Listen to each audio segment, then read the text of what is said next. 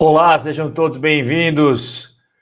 Boa noite, bom dia ou boa tarde. Não sei que lugar do mundo você está assistindo, afinal de contas, os Robin Holders são internacionais. Tem Robin Holder que mora nos Estados Unidos, na Europa, no Japão, na Austrália. Mas no horário de Brasília é 8 horas da noite. E o Ponce já chegou mandando. Robin Correia, monstro sagrado da Bolsa. Boa noite, Ponce. Boa noite, Bruno Nunes. É, galera, hoje nós vamos falar sobre o resultado das ações consideradas queridinhas pelos investidores Buy and Hold, Itaúsa, VEG, Engie, Ambev, Fleury, Localiza. Vamos passar também por algumas ações norte-americanas que o pessoal está gostando cada vez mais. Então, vai ser bem interessante, bem legal para vocês pegarem vários insights, até os números atualizados dos negócios.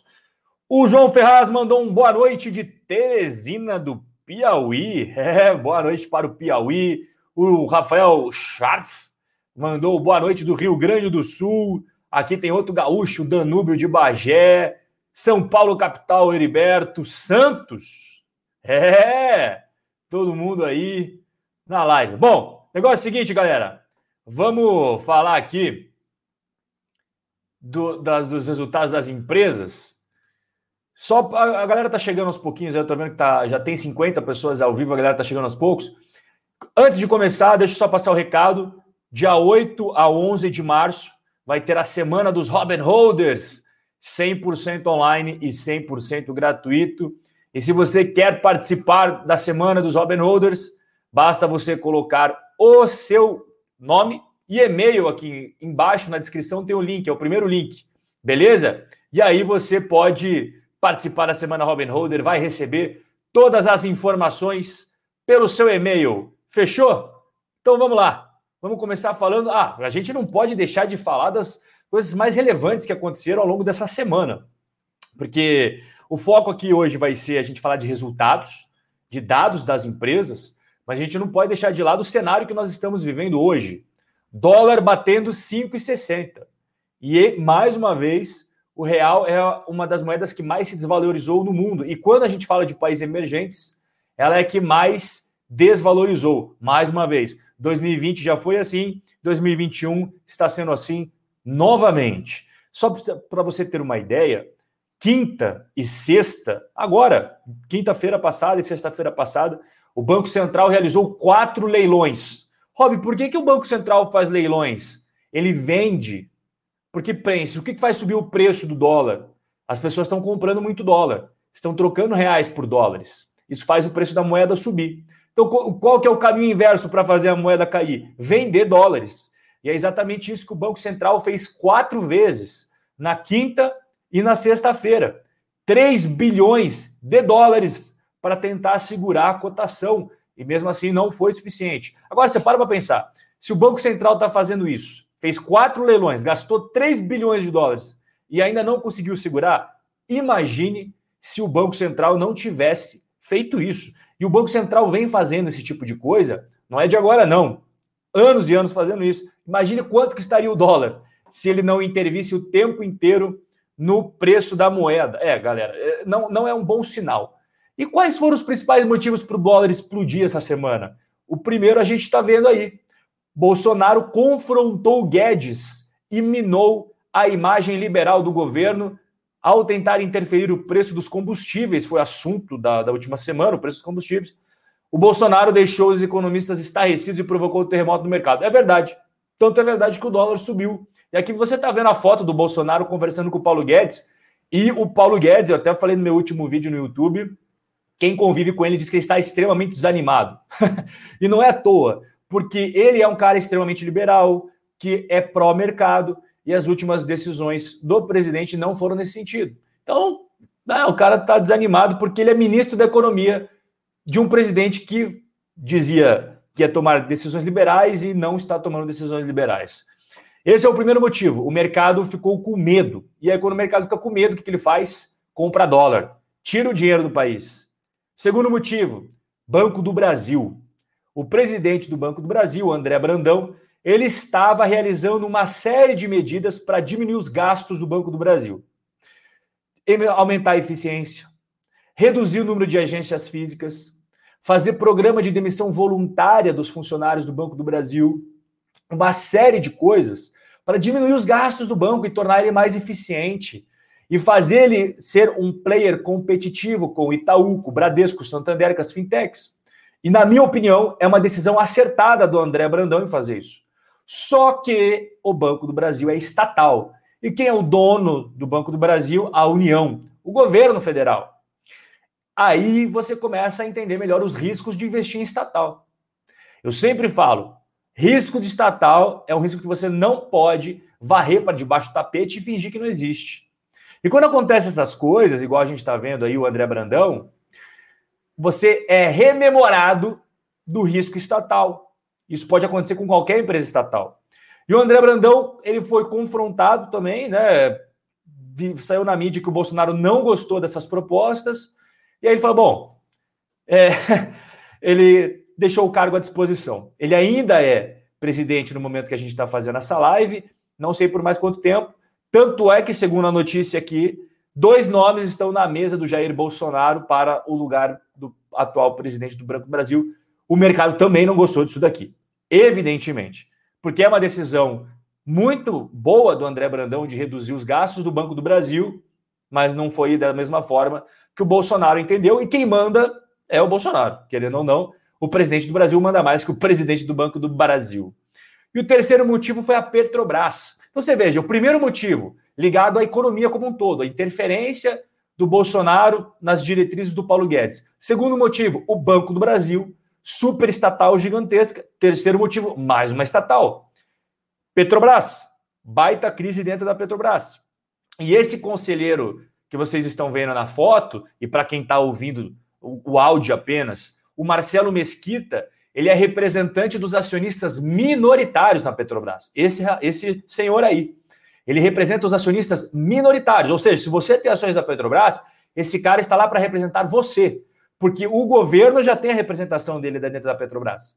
E o governo controla a Petrobras, nós sabemos disso. Agora, quem está defendendo os minoritários? Esse senhor chamado Marcelo Mesquita. E ele falou: bom, se o cara, o general que entrou agora na Petrobras, mudar os rumos da Petrobras, porque a Petrobras entregou um lucro muito bom, por causa da gestão que está saindo. A gestão que prezou pelo lucro, a gestão que prezou em transformar a Petrobras mais uma vez em uma empresa eficiente, uma empresa lucrativa para os investidores, vai pagar dividendos, não estava pagando dividendos, vai pagar dividendos. Essa última administração da Petrobras estava conseguindo novamente levantar a Petrobras e aí mudaram o cara, mudaram o presidente, falaram que a Petrobras é uma estatal, que a estatal não é para ficar dando lucro, que a estatal, né, o objetivo dela é caráter social. E aí o mercado falou, pô, mais uma vez, cara, de novo esse papo de negócio social. Então a Petrobras está sempre, tá sempre isso daí. E esse cara que com, defende os acionistas minoritários, ele falou: bom, se mudar o rumo eu saio. Mais um mau sinal. Então, esses três motivos que eu acabei de mostrar para você, Guedes e Bolsonaro, Guedes e presidente do Banco do Brasil e uh, Guedes e presidente, Bolsonaro e presidente do Banco do Brasil e Bolsonaro e Petrobras, esses três motivos fizeram o dólar subir muito. Ia passar fácil de 5,60, muito fácil. Estava explodindo. E aí o Banco Central teve que fazer aqueles quatro leilões. Aqui está o, o dólar. Caso você esteja apenas escutando, né? Em 2013, mais ou menos, o dólar estava lá na casa dos 2,15, 2,20. Eu até tracei uma linha amarela no gráfico para você acompanhar o preço do dólar. Em 2013, tá? Olha aqui, ó. 2,25, depende do dia, 2,30, mas estava nessa casa, 2 e pouquinho. E desde então, nós tivemos várias coisas acontecendo no Brasil, várias coisas. E hoje, o dólar está em 5,60. E se você para para pensar, é uma maxi desvalorização do real.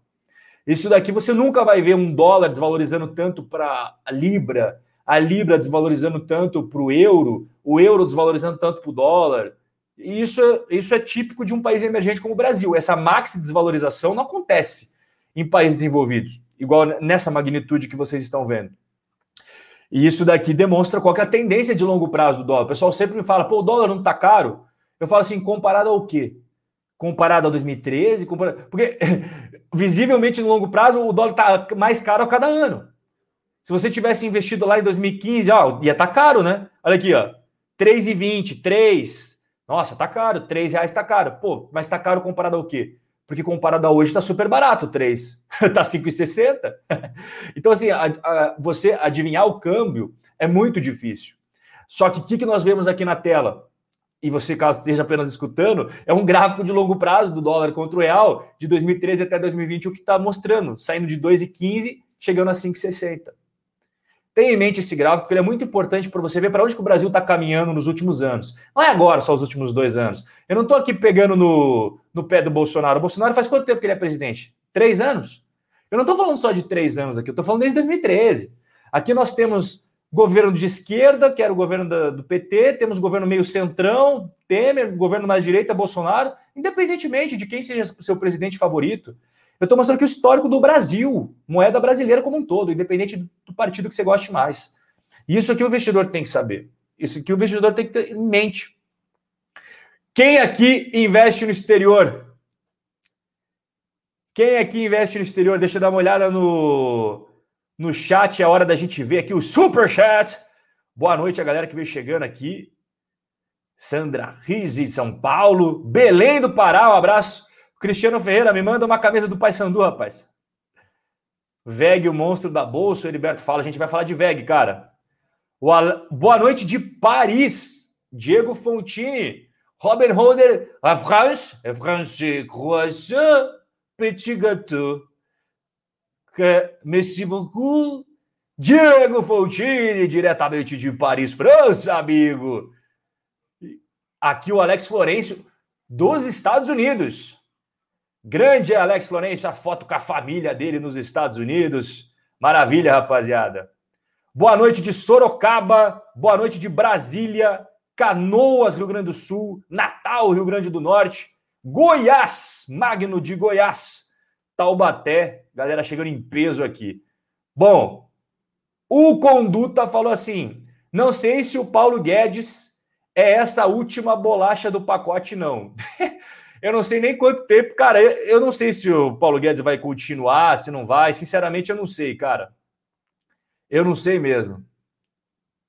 O Marco Túlio fala: o Brasil deve ter no mínimo uns 10 economistas melhores que o Paulo Guedes. Mas o que mais atrapalha hoje é o Bolsonaro, próprio presidente. Aí está a opinião do Marco Túlio. Ó, a galera falou aqui que tem eu tenho ação, o Alan Veríssimo fala. Pedro Henrique tem ação no exterior. Thiago Andrade, Leonardo, Ronieri, Heriberto, Sérgio Feltrin. Galera, realmente. Olha o Diego Maia. Abri minha conta na corretora americana sexta-feira. Maravilha. O Diego Fontini fala: Você acredita na privatização da Petrobras? Não. Não acredito. O Ladilson fala assim: Rob, manda um abraço para os buy holders de Macapá. Um abraço para os buy holders de Macapá. Melhorou as coisas em Macapá. Era Macapá ou era Manaus que estava dando problema? Eu realmente não lembro. Boa noite para o Eduardo de Melbourne, na Austrália. Falei, os Robin Holders estão espalhados no mundo inteiro. É. Bom, a galera falou aqui, ó, o Nicolas falou que começou a investir no exterior depois que me conheceu. Tamo junto, Nicolas. Tamo, tamo junto. Bom, vou continuar falando aqui do conteúdo, beleza, galera? Já dei uma olhada aqui no, no chat. Petrolina, Pernambuco, um abraço para a galera de Petrolina, Parnamirim, Rio Grande do Norte e também Lisboa. Renato Galindo, diretamente de Lisboa, comendo um pastelzinho de Belém, tomando vinho do Porto, uh, assistindo os highlights de Cristiano Ronaldo, uh, Quaresma, uh, o Clube de Porto, Benfica Sporting, os três maiores clubes de Portugal, e assistindo também Robin Roder aprender um pouco mais de ações, ações brasileiras, ora pois, e também ações nos Estados Unidos, porque não? Estados Unidos, uh, um país muito grande, muito importante também. É, rapaziada, vamos agora continuar com o nosso conteúdo. Já temos aqui. o cara pergunta se eu acredito na privatização da Eletrobras. Eu acredito. Eu acredito na privatização da Eletrobras parece que vai ser votado aí. É, se fosse para você falar, Rob, qual das empresas da Bolsa você acredita que tem mais chances? A Eletrobras de ser privatizada. Banco do Brasil e Petrobras, a gente não vai, a gente vai ter 80 anos de vida e ainda vamos ver Banco do Brasil, Petrobras sendo estatais. A menos que aconteça algo muito louco no Brasil. Assim, no Brasil acontece muita coisa louca, mas de privatizar a Petrobras, eles só vão privatizar a Petrobras quando ninguém mais usar petróleo. quando ninguém mais usar petróleo, aí eles vão privatizar a Petrobras. Quando o mundo inteiro estiver usando carro elétrico, caminhão elétrico, moto elétrica, eles, ah, vamos privatizar a Petrobras. Quando ninguém mais querer comprar a Petrobras, porque daí o petróleo não vai ter sentido nenhum. Vai ter lá, sei lá, mano, avião elétrico, eu não sei, a gente nunca sabe. Daqui a 10 anos, como é que vai ser? Vai ter helicóptero elétrico, avião elétrico, carro elétrico, ônibus elétrico, tudo elétrico. Aí o que vai fazer com o petróleo? Ah, vamos privatizar agora a Petrobras, quando ninguém mais quer. Pô, não perde o bonde, privatiza agora, enquanto o mundo ainda está usando petróleo. Vai deixar para depois? Essa é minha opinião. E, e, né? Mas fazer o quê? Vamos continuar aqui falando do conteúdo. Galera, fevereiro acabou, né? Fevereiro acabou e o Ibovespa não foi bem em fevereiro. A gente investe por longo prazo e geralmente no curto prazo, no curto prazo, o Ibovespa é um termômetro. Você nunca vai investir, ah, pô, caiu fevereiro, tô fora, subiu fevereiro todo. Não, não é assim mas é um termômetro. E assim como o termômetro, quando você coloca o termômetro lá, é para saber, pô, o cara tá com febre ou não tá com febre. Não é para curar a doença, né? não é para resolver o problema. É a mesma coisa na bolsa. Ai, Rob, o Ibovespa caiu em fevereiro, quer dizer que temos um. Não, não quer dizer que nada. Quer dizer que em fevereiro as pessoas estavam mais pessimistas. E com razão. Vamos lá, com razão. Agora, no longo prazo, um mês, dois meses, não faz a menor diferença. Ah, vamos utilizar então o Ibovespa como termômetro, perfeito? Fevereiro teve o pior mês desde setembro, devido a tudo que eu expliquei para vocês até agora. Não vou repetir para não ficar aqui maçante, mas foram aqueles três motivos. Interferiram muito no Ibovespa, junto com os riscos fiscais que a gente vai falar daqui a pouco. Essas são as empresas que mais caíram só em fevereiro. Via Varejo caiu quase 20%. A Petrobras, tanto a EN quanto a PN caíram ali 18%, 17%. Cogna, a Cogna, cada mês é uma das top que mais caíram. Impressionante, cara. A Cogna, cada mês que passa, cai mais.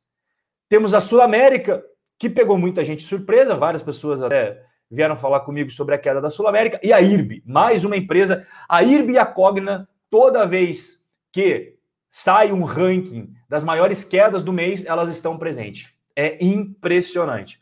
Bom, então, Via Varejo, Petrobras, Cogna, Sul América e IRB foram as piores ações de fevereiro. E agora a gente vai ver as maiores altas. Pegou muita gente de surpresa essas altas aqui. Embraer foi a que mais valorizou na bolsa.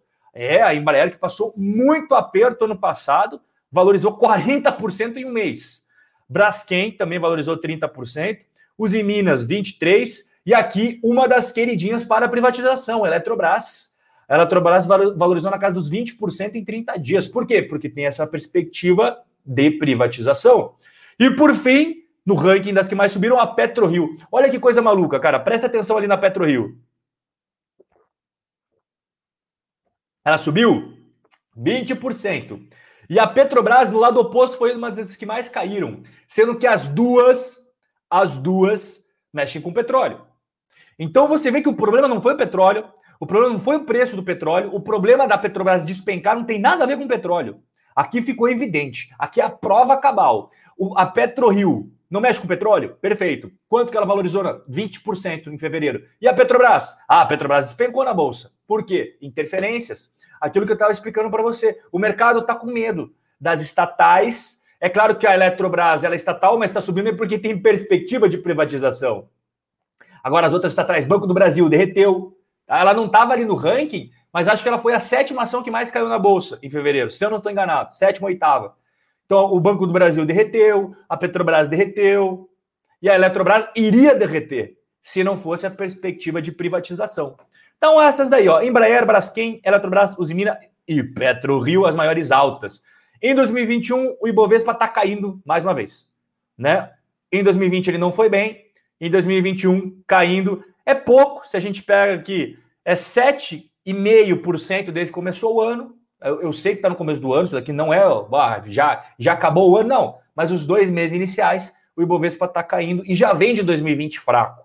Então, é isso a gente tem que ter em perspectiva. Atualmente, na casa dos 110 mil pontos de Bovespa, sendo que ele estava, não sei se vocês se recordam, 125 mil pontos alguns dias atrás. É só você ver o gráfico aqui, ó. Em meados de 8, 9 de janeiro, ele bateu 125 mil pontos, que é onde eu estou passando o meu mouse, tá vendo? Ó, 125 mil pontos. De lá para cá só caiu.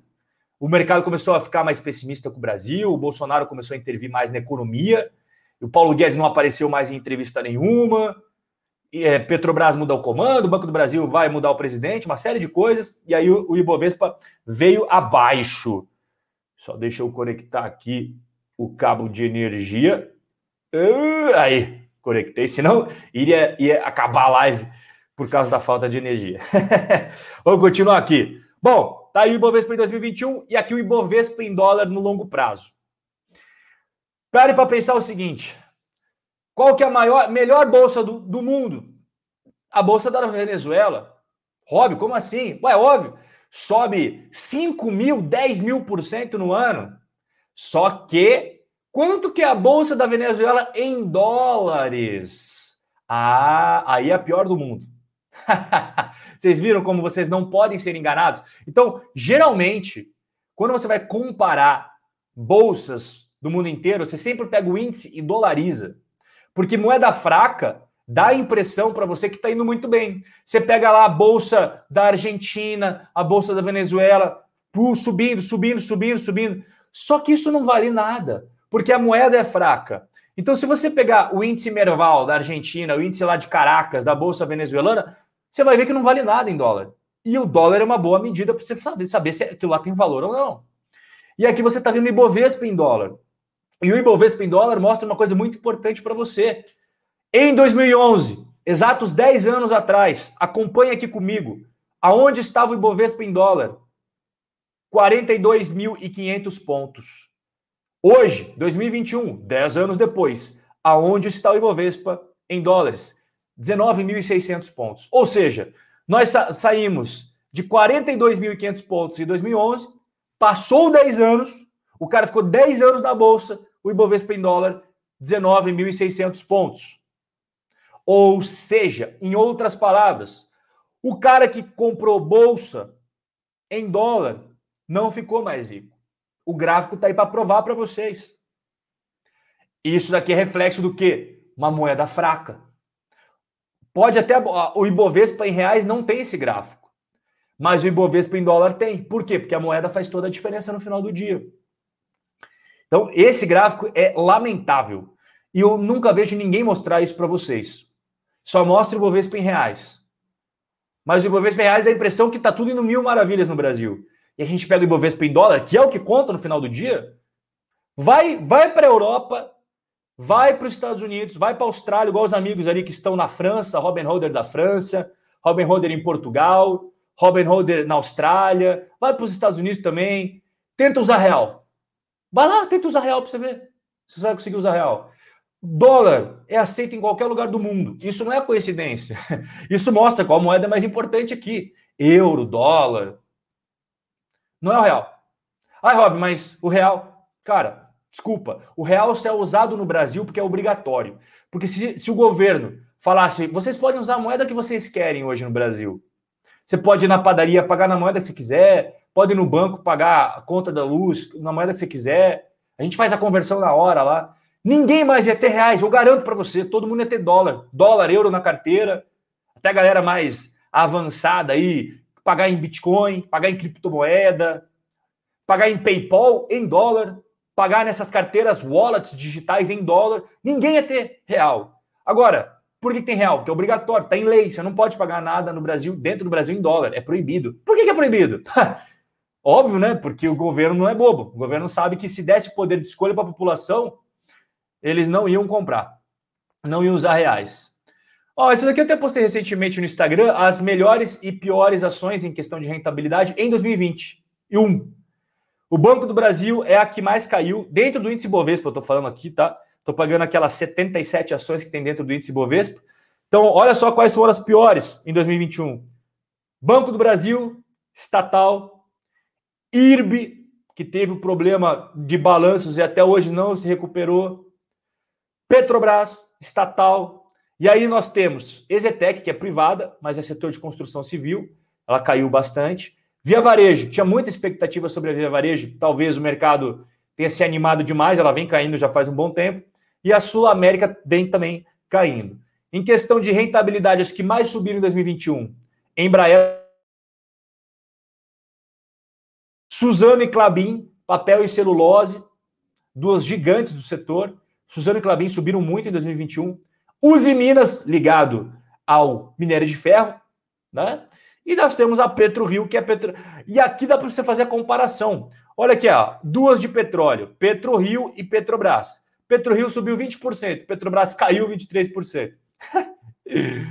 ai, ai. Então, assim, tem que tomar cuidado, né, galera? Estatal, pô, se você tem lá Banco do Brasil e Petrobras, aqui, ó, você está amargando um pequeno decréscimo no seu, no seu patrimônio aí no começo de 2021.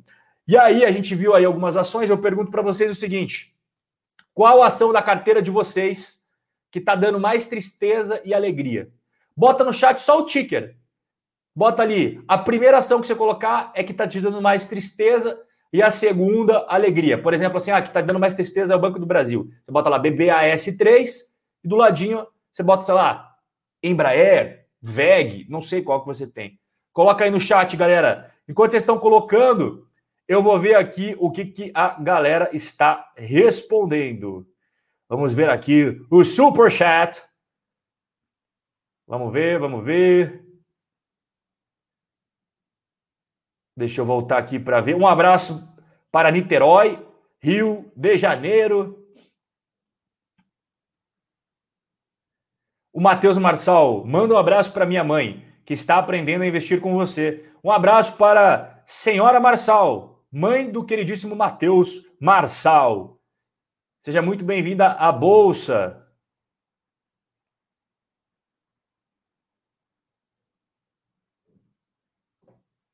O Thiago fala: Robzeira, Treasury Bills é importante para a proteção contra a volatilidade? Cara, nós vamos falar daqui a pouco sobre isso, viu? Rapidinho eu vou pincelar sobre isso. Thiago, fica aí na live que eu vou falar sobre ETFs para quem quer ter, digamos assim, uma reserva de emergência. Né? Na verdade, é, é, que é um colchão de segurança, é o melhor nome. Um colchão de segurança em dólar através de ETFs. Eu vou mostrar aqui hoje, rapidinho, que eu sei que é uma coisa muito importante. Muita gente tem me perguntado, Thiago. Então eu vou, eu vou falar. Richard, o Richard fala assim: eu não gosto de ETF de renda fixa, não sobe muito, mas pode cair bastante. É renda fixa, mas através de um veículo de renda variável. É verdade que é renda fixa através de um veículo de renda variável, concordo com você, Richard, but nós temos ativos e ativos de renda fixa. Tem uns que não se mexem.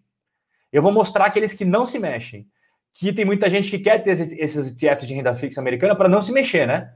E eu vou mostrar para vocês, inclusive, com provas de que eles não se mexem, tá? Fica aí, fica aí na, na live, você também, Richard, que você vai, vai ver que eu vou te mostrar ali. Cara, o Cristiano falou um negócio interessante. O Brasil deveria usar a Petrobras para vender o e criar o fundo soberano nos moldes do fundo norueguês e transformar a matriz energética brasileira. Perfeito, cara. Eu concordo 100% com você. É sério mesmo, não, eu tô falando sério. Esse fundo norueguês aí, ele é uma das coisas mais inteligentes que a Noruega fez. Tá? E eu tinha visto a última vez que eles fizeram o cálculo, se você liquidasse esse fundo norueguês de investimento em ações, eles têm tudo nesse fundo norueguês: ações, REITs, renda fixa, tudo com o dinheiro do petróleo.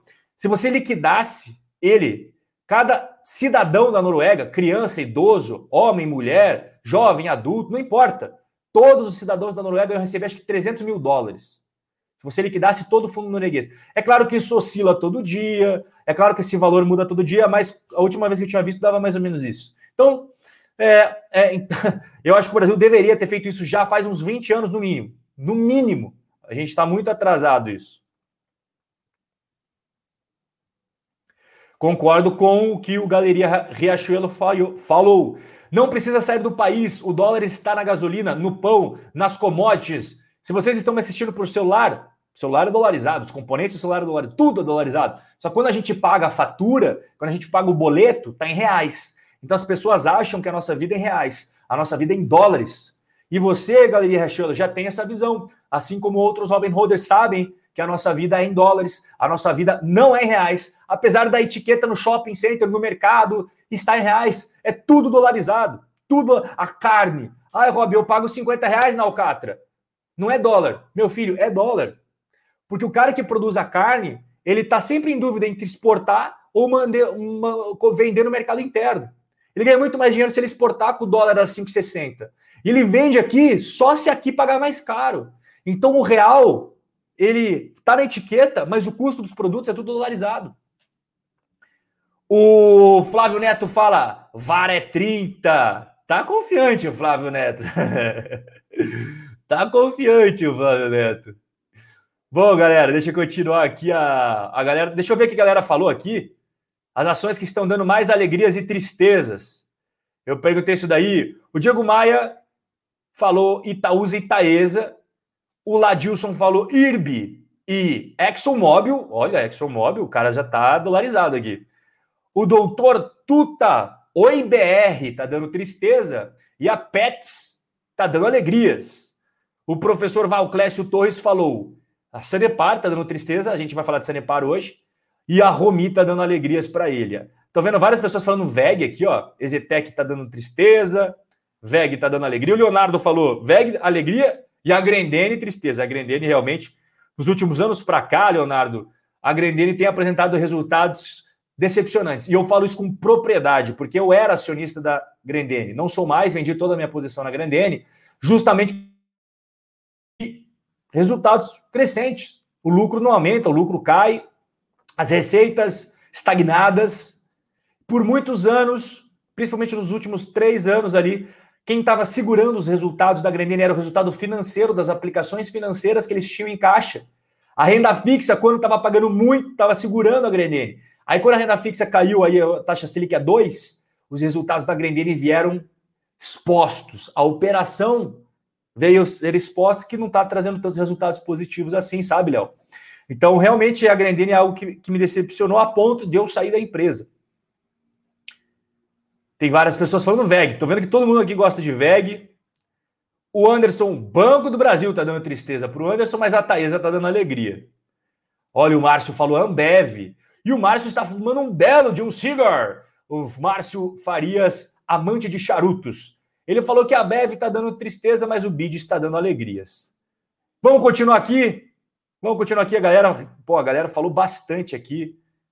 É, rapaziada. Grendene. Tô vendo bastante Grendene no chat, hein? Rapaziada tá bem triste com a Grendene. A rapaziada tá feliz com a PetroRio, com a VEG. É. Vamos continuar aqui, galera. Bom, isso daqui é um recado que eu tenho a Neila falou que a Ambev tá péssima. É, a, a, péssima, vamos ver, a gente vai falar do resultado da Ambev. Galera, eu sei que muitas pessoas aqui, quando eram mais jovens, sempre escutaram dos pais, dos avós, meu filho ou minha filha, faça concurso público porque tem estabilidade, é segurança, recebe em dia, não corre risco de processo trabalhista se você for empresário, né? Você é servidor público, vai ficar pro resto da vida no Estado e não tem problemas com isso. E o que o seu pai, sua mãe, sua avó falava é verdade. O funcionalismo público no Brasil sempre foi assim.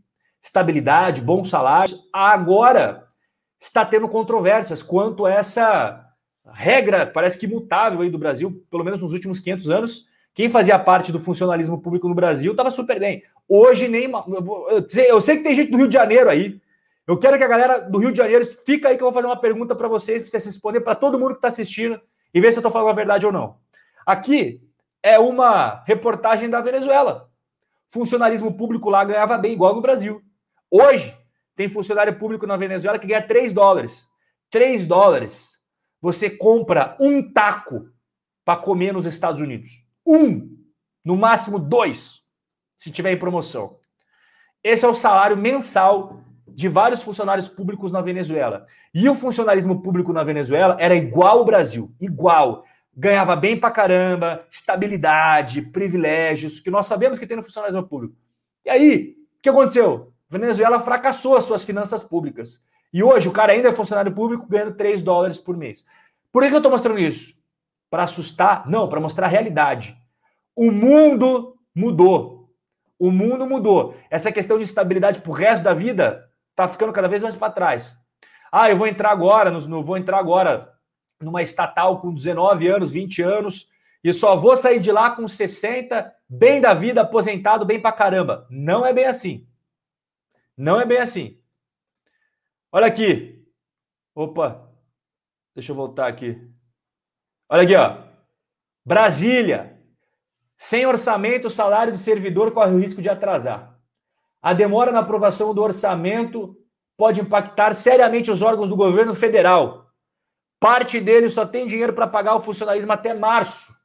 Ou seja, o dinheiro está lá, com os dias contados. Se não aprovar o novo orçamento, esses caras vão ficar. E nós estamos falando de esfera federal, que é a melhor. Funcionário público de, de município, esse sempre recebe atrasado. Sempre recebe atrasado. Estado, depende do cargo que você ocupa. Não. Pô, o cara, cara do promotor, procurador, esse sempre recebe em dia. Mas tem outros que recebem atrasado. Agora a gente está falando de funcionário público da esfera federal. Corre o risco de atrasar. Mas corre o risco não significa que atrasou. Vamos falar de gente que atrasou.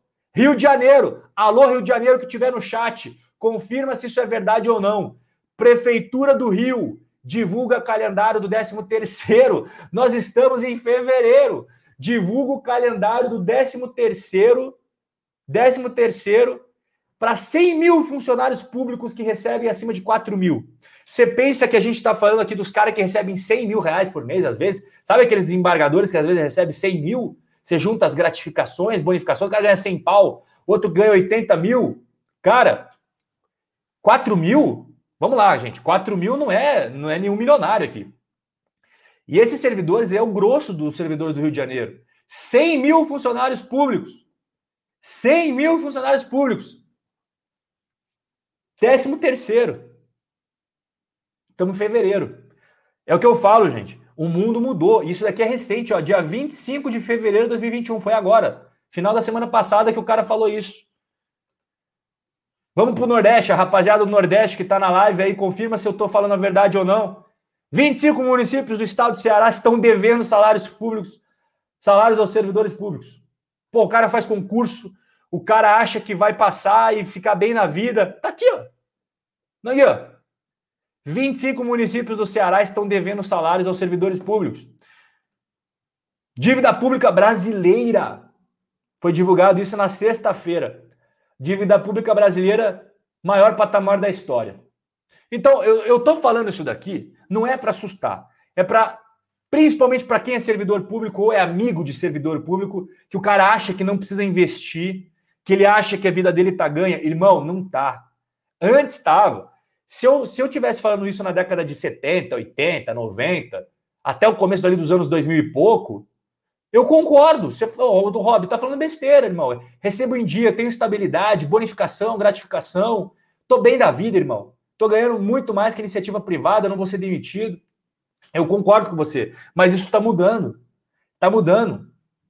Tá? Teve, teve vários casos que aconteceram já, por exemplo, na Grécia, que era um país muito semelhante ao Brasil de funcionalismo público, o governo ele cortou, cortou Cortou, porque a Grécia estava quebrando. Então, ai, Rob, mas está na lei, está na Constituição. Cara, entenda que se for necessário mudar, eles vão mudar as regras. Não se apegue a um pedaço de papel. Ai, Rob, mas não pode mudar a lei. Cara, na prática a teoria é outra. A Grécia também não podia. E aí o governo fez, arranjou um negócio para mudar. E mudou. E quem achava que estava com a vida ganha, teve que voltar a trabalhar, teve que voltar a fazer coisa. Agora, quem investiu, quem guardou para um dia chuvoso, com certeza não precisou voltar a trabalhar. É que o funcionário público acha que, por ter previsibilidade, estabilidade, que é algo que está no papel, que está lá, direito dele, que não precisa investir, que é besteira, que está ali garantido. O cara faz dívida daí ah, no consignado, pega dinheiro no consignado, achando que isso vai ser para sempre. Não vai, cara.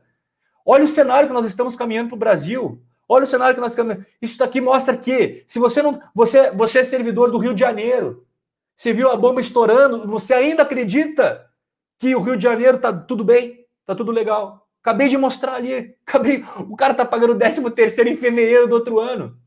para mais de 100 mil funcionários públicos. 100 mil funcionários públicos. Isso a gente está falando do Rio de Janeiro. Eu estava vendo Minas Gerais está com problema, Rio Grande do Sul está com problema. O Brasil está começando a ter problema. Dívida pública maior patamar da história. Enquanto a Selic está 2%, está tudo ótimo. Por quê? Pô, 2%. Vocês realmente acreditam de coração que a Selic vai ficar em 2% para sempre? Obviamente não. Eu garanto para vocês que não vai. Está subindo, tá subindo as taxas de juros dos títulos públicos americanos o mundo está começando a subir, pensar em subir a taxa de juros e o Brasil segurando a força ali, a Selic a 2. Inflação do Brasil, IGPM, 25%. Você acha que a Selic tinha que dar 2%? Visivelmente, isso não é algo natural para o Brasil, para o risco do Brasil, para a saúde. Não é, não é. Agora, se você é funcionário público, municipal e, e estadual, cara, teu cuidado deve ser três vezes mais que um funcionário público federal. Se você é juiz federal, beleza, eu entendo que você está de boa. Você vai ser o último a ter seu salário atrasado. Isso é fato. Juiz, pessoal da Procuradoria da República, esse pessoal alto escalão funcionário público, esse daí tá tranquilo, eu concordo. Muita gente vai ficar sem receber salário antes que esse cara.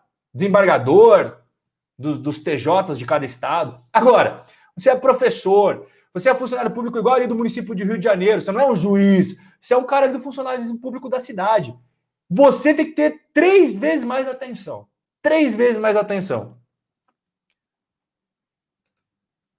Vou falar aqui de reserva de emergência para quem é funcionário público e para quem não é funcionário público. Tá? Presta atenção que isso aqui é importante. Se você é seletista ou se você é autônomo, é um tipo de reserva de emergência. Se você é servidor público, é outro tipo. E aqui tem alguma regra, regra básica Regra básica aqui: segurança da instituição financeira. Segurança da instituição financeira é a primeira coisa. Eu sempre vejo, tem gente falando assim, pô, é, eu vou investir na instituição X, Y, Z, que paga 350% de CDI. Eu falo, cara, a, a reserva de emergência, você não tem que se preocupar com rentabilidade. Você tem que se preocupar com o quê? Você tem que se preocupar com a segurança. Segurança. Então pega a instituição financeira tradicional. Beleza? Isso daí é importante. Segundo ponto, liquidez imediata. Não vai pegar esses investimentos que, cara, você vai ter acesso daqui a, a D mais 2, D mais 4. Não. Você tem que ter o quê? Você tem que ter algo que você consiga acessar no momento que você quiser. Deu um problema, você consegue ir num caixa eletrônico 24 horas e tirar o dinheiro. Isso é liquidez imediata. Por exemplo, você bateu o teu carro, teve um problema de saúde, precisou ir na farmácia comprar remédios caros de madrugada, porque seu filho está com febre. Isso são emergências. É por isso que o nome é reserva de emergência. É por isso que o nome é reserva de emergência. E aí, você tem que ter acesso imediato a isso daí, cara. Acesso imediato. Teu filho passou, ficou com febre de noite. Como é que você vai. Como é que você vai fazer? Ah, eu vou esperar D mais dois para tirar meu dinheiro da reserva de emergência. Cara, D mais dois? Não. Então, segurança da instituição financeira, liquidez imediata, e aqui vem algo que diferencia. Se você é um funcionário público em um cargo que tem estabilidade e nunca atrasa, ah, o cara é juiz, de São, do estado de São Paulo, o cara é juiz federal, né? o cara é desembargador, o cara é isso e aquilo, promotor. Beleza. Seis meses de gasto para quem tem estabilidade.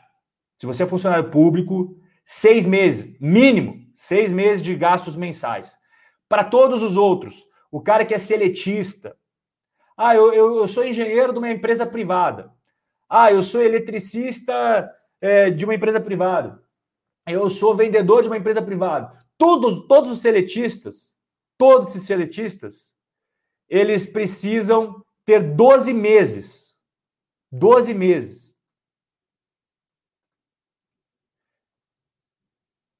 Então, se você, se você é autônomo, se tem risco no seu negócio, você precisa ter 12 meses. Eu vou trazer aqui alguns exemplos. Aqui está o gasto primeiro, o primeiro, o primeiro exemplo que eu falei para vocês, o juiz. O juiz tem estabilidade, tem vencimentos bons, mas geralmente tem um custo de vida elevado. Eu conheço vários juízes. A maior parte deles não investem. Eles, eles não investem. Porque ele vem entrando todo mês um valor bom e sabe que tem certas garantias, certa previsibilidade, certa estabilidade, ele acha que ele não precisa investir. Eu conheço vários juízes, ok? Vocês também devem conhecer algum promotor, algum procurador, algum juiz, algum cara de alto escalão do funcionalismo aí. Cara, um juiz que tem gastos de 15 mil reais por mês, ele tem que ter uma reserva de emergência de 90 mil. Quanto que é 15 vezes 6? 90 mil. Motorista de Uber, deu exemplo aqui. Motorista de Uber é o que? É um cara que depende só dele. Não tem estabilidade. É, se o Uber resolver amanhã fechar as portas, ele vai ter que arranjar outra profissão. Né? O juiz nunca vai ficar desempregado, né? Ah, perdeu o emprego porque, ah, porque o Estado falou que não quer mais ele. Não, ele só vai ser demitido, né? Ser exonerado lá se, se ele fizer besteiras muito grandes, for condenado, né? Sentença transitada e julgado por algum crime, alguma coisa assim.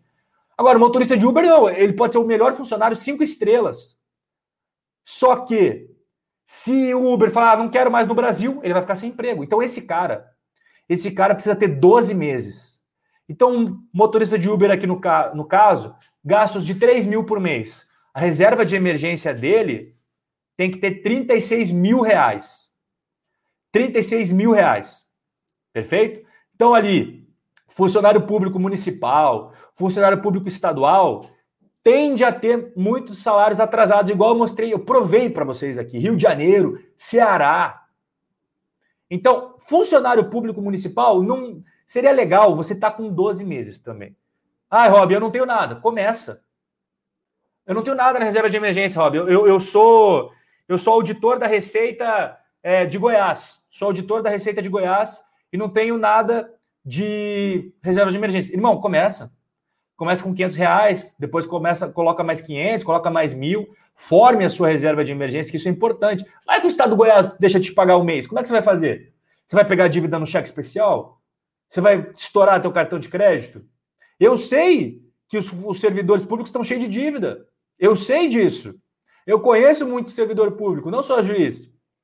Tenho muitos amigos, tudo. Cara, não, não, não guardam, não investem, gastam tudo. Gastam absolutamente tudo. Ah, Rob, não é verdade. Tá, então converse com, com, funcionários públicos aí que sejam seus amigos, né? Que falem abertamente sobre dinheiro. Olha as estatísticas de endividamento. Você sabe quem são as pessoas mais endividadas no Brasil? São os servidores públicos. Por quê? Porque o cara ganha 30 pau lá, o cara trabalha no Banco Central, ganha 20 mil, ganha 25 mil, pega consignado, consegue pegar um consignado de 100 mil, consegue pegar um consignado de 150 mil.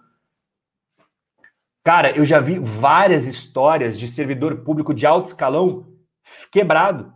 Quebrado. O cara fez tanta dívida, tanta dívida, ele fica só rolando a dívida. Ele não vive mais com o salário dele, ele, fica rolando dívida. O salário é para rolar a dívida. E muitos casos assim. Muitos casos assim. O banco tá ótimo, né? Para o banco tá ótimo, agora para ele não. Então, se você é funcionário público, municipal, estadual, cara, presta atenção nisso daí. Presta atenção nisso daí. Rob, onde é que coloca a reserva de emergência? Olha aqui o que o Francisco falou. Maioria dos servidores que conheço tem empréstimo. Disparado, cara. Disparado. Daqui a pouco eu vou, vou ver os chats aqui, tá? Aí, ó, ó o, o, meu xará Robson Vieira. A maioria é endividada. No meu órgão, sou um dos poucos que nunca entrou no cheque especial. O cheque especial é uma arma letal. E os caras entram no cheque especial. Ah, Rob, mas o cheque especial agora é só 450% ao ano. ah, Rob, o cheque especial melhorou. O cheque especial agora é 475% ao ano. Mano, olha que você coloca a sua reserva de emergência. Ó, eu vou falar do meu caso aqui tá? Vou falar do meu caso aqui. Eu divido. Eu tenho em conta corrente, conta poupança, Tesouro Selic, e eu já não gosto disso, porque não tem acesso imediato, mas tem um pouquinho de Tesouro Selic. CDB com liquidez imediata. De bancão. De bancão. Ai, Rob, mas conta poupança e CDB não, não dá rendimentos. De bancão não dá rendimentos. Aqui eu quero que você preste atenção. Sobre reserva de emergência, esse é o principal ponto. Reserva de emergência não é para você ganhar rentabilidade. Reserva de emergência é liquidez e segurança acesso imediato. É isso. Rentabilidade você deixa para procurar em ações, não na reserva de emergência. Não vai fazer igual alguns falaram aí, para colocar reserva de emergência em fundo imobiliário, para colocar. Não, não. Reserva de emergência não é rentabilidade. Reserva de emergência é quando sua filha fica doente. Quando você bate teu carro no outro carro. Quando a sua esposa precisa que você compre remédio lá e você vai na farmácia e vê que vai dar 350 reais, 500 reais. Isso é a reserva de emergência. Não é rentabilidade. Rentabilidade é para isso que existe ações. É para isso que existe fundo imobiliário. É para isso que existe ETF. Não é reserva de emergência. Aqui a reserva de emergência 2.0. Rob, como assim 2.0? Tem muitas tem muitas pessoas, Robin Holders, que, não, que são brasileiros, mas não moram no Brasil. E aí tem que ter uns cuidados a mais. Ou tem muitas pessoas que querem morar fora do Brasil, ou querem passar um tempo fora do Brasil, querem experimentar outros países. Aí a reserva de emergência 2.0. Tem um... todos os itens que eu acabei de falar. Então, conta corrente, conta poupança, nada daquilo muda. Mas soma ao que? Dólar em espécie. Dólar em espécie. Vou até pegar aqui para mostrar para vocês que eu não estou zoando. Aí, ó. Dólar em espécie, euro em espécie. Se você costuma viajar muito, se você costuma sair fora, você tem que ter isso daqui, ó. Tá vendo? Dá para ver ou não? Dólar em espécie, cadê? Aqui, ó. Ó. Dólar em espécie, cadê a câmera? Você tem que ter dólar em espécie tá? Tem que ter dólar espécie. E se você vai para a Europa, você tem que ter também, ou mora na Europa, você tem que ter o quê? Dinheiro, euro. Tá vendo aqui, ó? Euro, ó. Tá vendo? 50 euros. Ó, esse daqui já dá para comprar um carro no Brasil, ó. 50 euros. tá vendo? Então, o que eu falo para vocês é o que eu faço. Então, eu tenho uma reserva de emergência 2.0, tá? É, e também tem as ETFs de renda fixa em dólar, que é um airbag. Não é bem uma reserva de emergência. Por isso que eu escrevi ali, airbag, contra pancadas de desvalorização do real. Então eu vou mostrar essas ETFs para vocês que são para espécie de não se mexer. É uma segurança que você tem lá, é uma segurança que você tem lá para eventuais desvalorizações do real. Eu vou mostrar para você agora. Essa daqui é a ETF mais tá, tipo assim, Tesouro Selic. É o Tesouro Selic.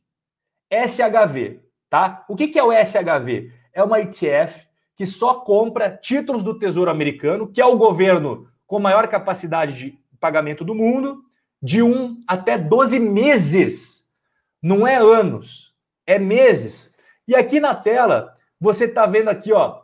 Aqui foi o momento da crise. No momento da crise do subprime. Vocês lembram da crise subprime? Você está vendo a crise subprime? Ó, a crise subprime. O mundo derreteu. Olha quanto oscilou essa ETF. Um dólar. em momentos de crise, a ETF oscilou um dólar. Ela saiu de 109 para 110 no momento de crise. Olha como ela não se mexe. Vocês estão vendo isso daqui? A cotação dela ao longo dos anos, ela não se mexe. E quando ela se mexe é 50 centavos. Essa ETF que eu estou mostrando para vocês é o Tesouro Selic nos Estados Unidos. Se você quiser ter um Tesouro Selic nos Estados Unidos, é essa ETF. E a prova é essa que eu estou mostrando no gráfico embaixo. Então aí tem 13 anos para você, ela nunca oscila mais de 50 centavos, um dólar no máximo, sendo que ela custa cento e poucos dólares. Então, galera, primeira opção para você ter um Tesouro Selic nos Estados Unidos é esse que eu estou mostrando para você, tá? Vou te dar uma segunda opção. A segunda opção é o SHY, que é semelhante ao primeiro, só que você lembra que no primeiro é títulos de 1 a 12 meses. Aqui já é títulos de 1 a 3 anos. Tá? Então ele vai oscilar um pouco mais. Ele oscila um pouco mais. Quanto mais curtos os vencimentos, menos oscila. Então, se fosse para escolher, se fosse para escolher, eu ficaria nesse daqui, nesse SHV. Rob, qual que você acha mais legal? Esse. Com certeza. Ele não se mexe. Você deixa lá, não se mexe. Você fica tranquilo sabendo que você está dolarizado e sabendo que não vai poder perder, perder com, a des, com, a, com a variação da cota. Não vai perder. E a prova está aqui, está aqui na tela. Não, não se mexe. Em crise, ele, ele se mexeu um dólar. Um dólar ele se mexeu na crise. O mundo estava caindo 60%, ele se mexeu um dólar. Agora, a segunda opção é essa. Se você quer ó, um, um pouquinho mais volatilidade, tem esse daqui. Que ele geralmente, ó, você vê aqui, ele oscilou 1 dólar, 1,50 aí nos últimos, na última crise foi 2 dólares e 50. Beleza?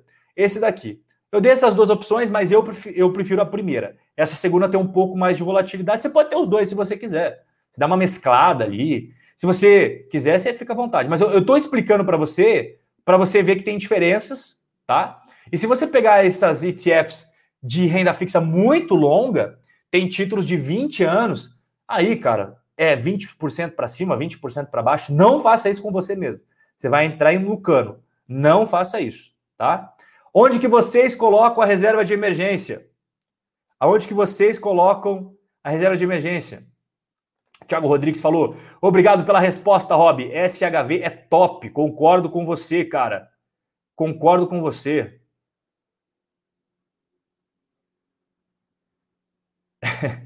O Thiago Neri falou: uma mala de euros guardada no guarda-roupa tira o estresse de qualquer um. Lucas Ramos, você falou que se você soubesse de educação financeira antes estaria melhor. O importante é que agora você sabe. Isso é o melhor, cara. E pela foto que eu tô vendo sua, você é um cara novo. Você vai viver no mínimo até 85 anos de idade. Então, fique tranquilo, cara. O importante é que você agora sabe. O Valdomiro falou, Rob, o problema é que a maioria dos funcionários públicos acham que nunca terão problemas no futuro. Concordo. Concordo com você. Esse é um problema. Esse é um problema. O Gabriel Lima fala assim, Rob, tenho 16 anos não trabalho, mas já invisto. Preciso de reserva de emergência. Sabe por que, que eu acho que seria legal você fazer sua reserva de emergência, Gabriel? Porque quando você começar a trabalhar, você já vai ter ela pronta. Então você já pode investir. Agora, quando você trabalha, digamos que você não faça sua reserva de emergência, tem 16 anos. Beleza, você mora com seus pais tal. Aí, quando você começar a trabalhar, você vai ter que construir sua reserva de emergência, que é o primeiro passo. Então, se você fizer agora, você vai antecipar um passo que é obrigatório do mundo dos investimentos ter reserva de emergência é obrigatório. Se você fizer isso agora, você já mata o primeiro passo agora. E é muito mais fácil você construir reserva de emergência morando com seus pais do que depois, quando você for trabalhar, pagar suas contas, morar sozinho. Cara, falo por mim, eu moro sozinho, já faz um bom tempo. É muito gasto. Então aproveite o máximo possível enquanto você mora com seus pais para construir sua reserva de emergência. Vai dar um, vai encurtar sua curva em um monte. Beleza? O Magno falou assim: Rob, você tem reserva em real em dólar? Bom, eu mostrei aqui agora poucos dólares, né? Sim, eu tenho, tenho reserva em reais em dólares, mas não é obrigatório todo mundo tem em real em dólar, tá? Mas se você quiser ter uma reserva 2.0, igual eu mostrei agora há pouco, o dólar é super legal, cara. O Anderson Santos falou: sou servidor federal e tem empréstimo, tá vendo, galera? É o que eu tô falando. Tá aí, a galera tá no chat, pode falar se eu tô falando a verdade ou não. Né? É, é normal os servidores públicos hoje tendo é, empréstimos vultuosos. Não sei quanto o Anderson tem, mas a maioria federal tem muito, muito mesmo. Por quê? Porque o cara ele, ele não tem educação financeira, a maior parte dos servidores, cara. É muito louco isso. O cara recebe um salário que 1% dos brasileiros ganham, menos que isso, e esses caras não recebem educação financeira. O Anderson, ele já está buscando educação financeira, por isso que ele está aqui. Tá na live. Mas a maioria dos caras não. Maioria dos caras vive e acha normal viver endividado. O, o professor Valclécio falou que a reserva de emergência dele está no CDB do Banco Inter. O Antônio Almeida falou que a reserva dele está no Nubank. O Ronieri falou que a dele está no Tesouro Selic. O Fábio Sampaio falou Robnildo. É mais um apelido que vocês me deram agora. Robnildo. Eu tenho 79 apelidos que vocês me dão, todo dia um apelido diferente. Você broca. Porra, agora achei massa, mano. Ser brocador é da hora. Hobby, brocador. Curti você, Fábio. Curti você, mano. Explicações sempre bem detalhadas. Tamo junto. O Cássia, a Cássia falou CDB de liquidez diária. Perfeito, Cássia.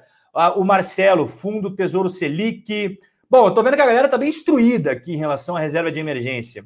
A Sandra fala, Rob, quais são os bancões? Itaú, Bradesco, Banco do Brasil, Santander. Cara, a Caixa eu não gosto. A Caixa é bancão, é. Eu odeio a Caixa Econômica.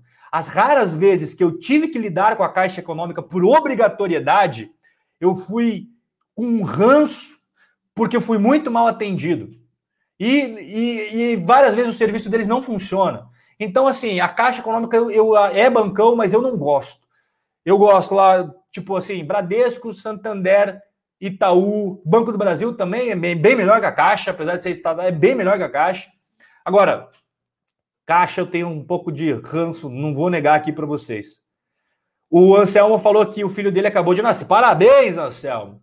É o novo pai buy and holder aí. Tá dormindo bem, Anselmo? Tá conseguindo dormir à noite? É! Meu filho acabou de nascer, deixa 60% da poupança e 40%. Boa, Anselmo. Ah, Anselmo, você mais do que ninguém, você vai perceber agora que seu teu filho nasceu, que seu filho de repente vai ter febre à noite. Vai ter que levar ele no, no 24 horas, no hospital 24 horas das crianças. Eu não sei que cidade você mora, em Curitiba tem um hospital que é de criança. Aí leva, gasta, leva lá, tem que pagar consulta, tem que pagar remédio. Aí você vai ali, frouxo, 300, 400 reais.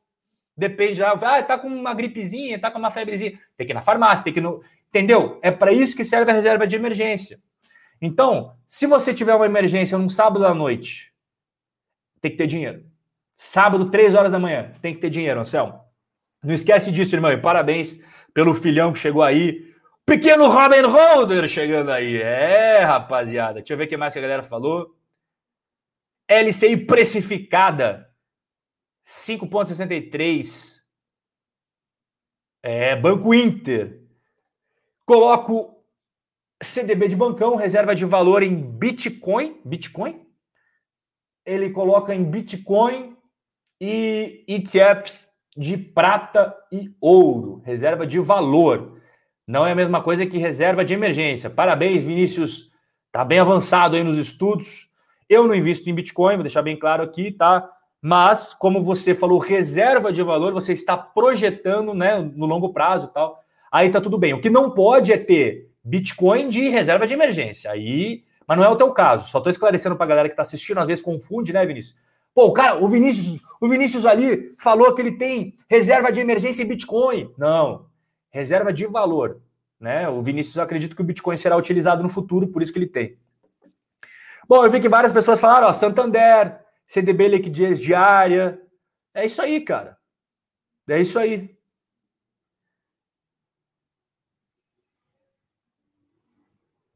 É, galera. Títulos, títulos públicos no Nubank, títulos públicos Confesso que eu não entendi essa, Jefferson. Títulos públicos no Nubank. Eu, eu, eu não entendi essa. É uma, o Davi falou que ele também não gosta da Caixa. O Oswaldo falou que é um horror a Caixa. O Gabriel Garcia falou que a Caixa é uma vergonha. Já clonaram cinco vezes meu cartão. Cinco vezes! Pode pedir música no Fantástico. Já duas músicas quase, Gabriel.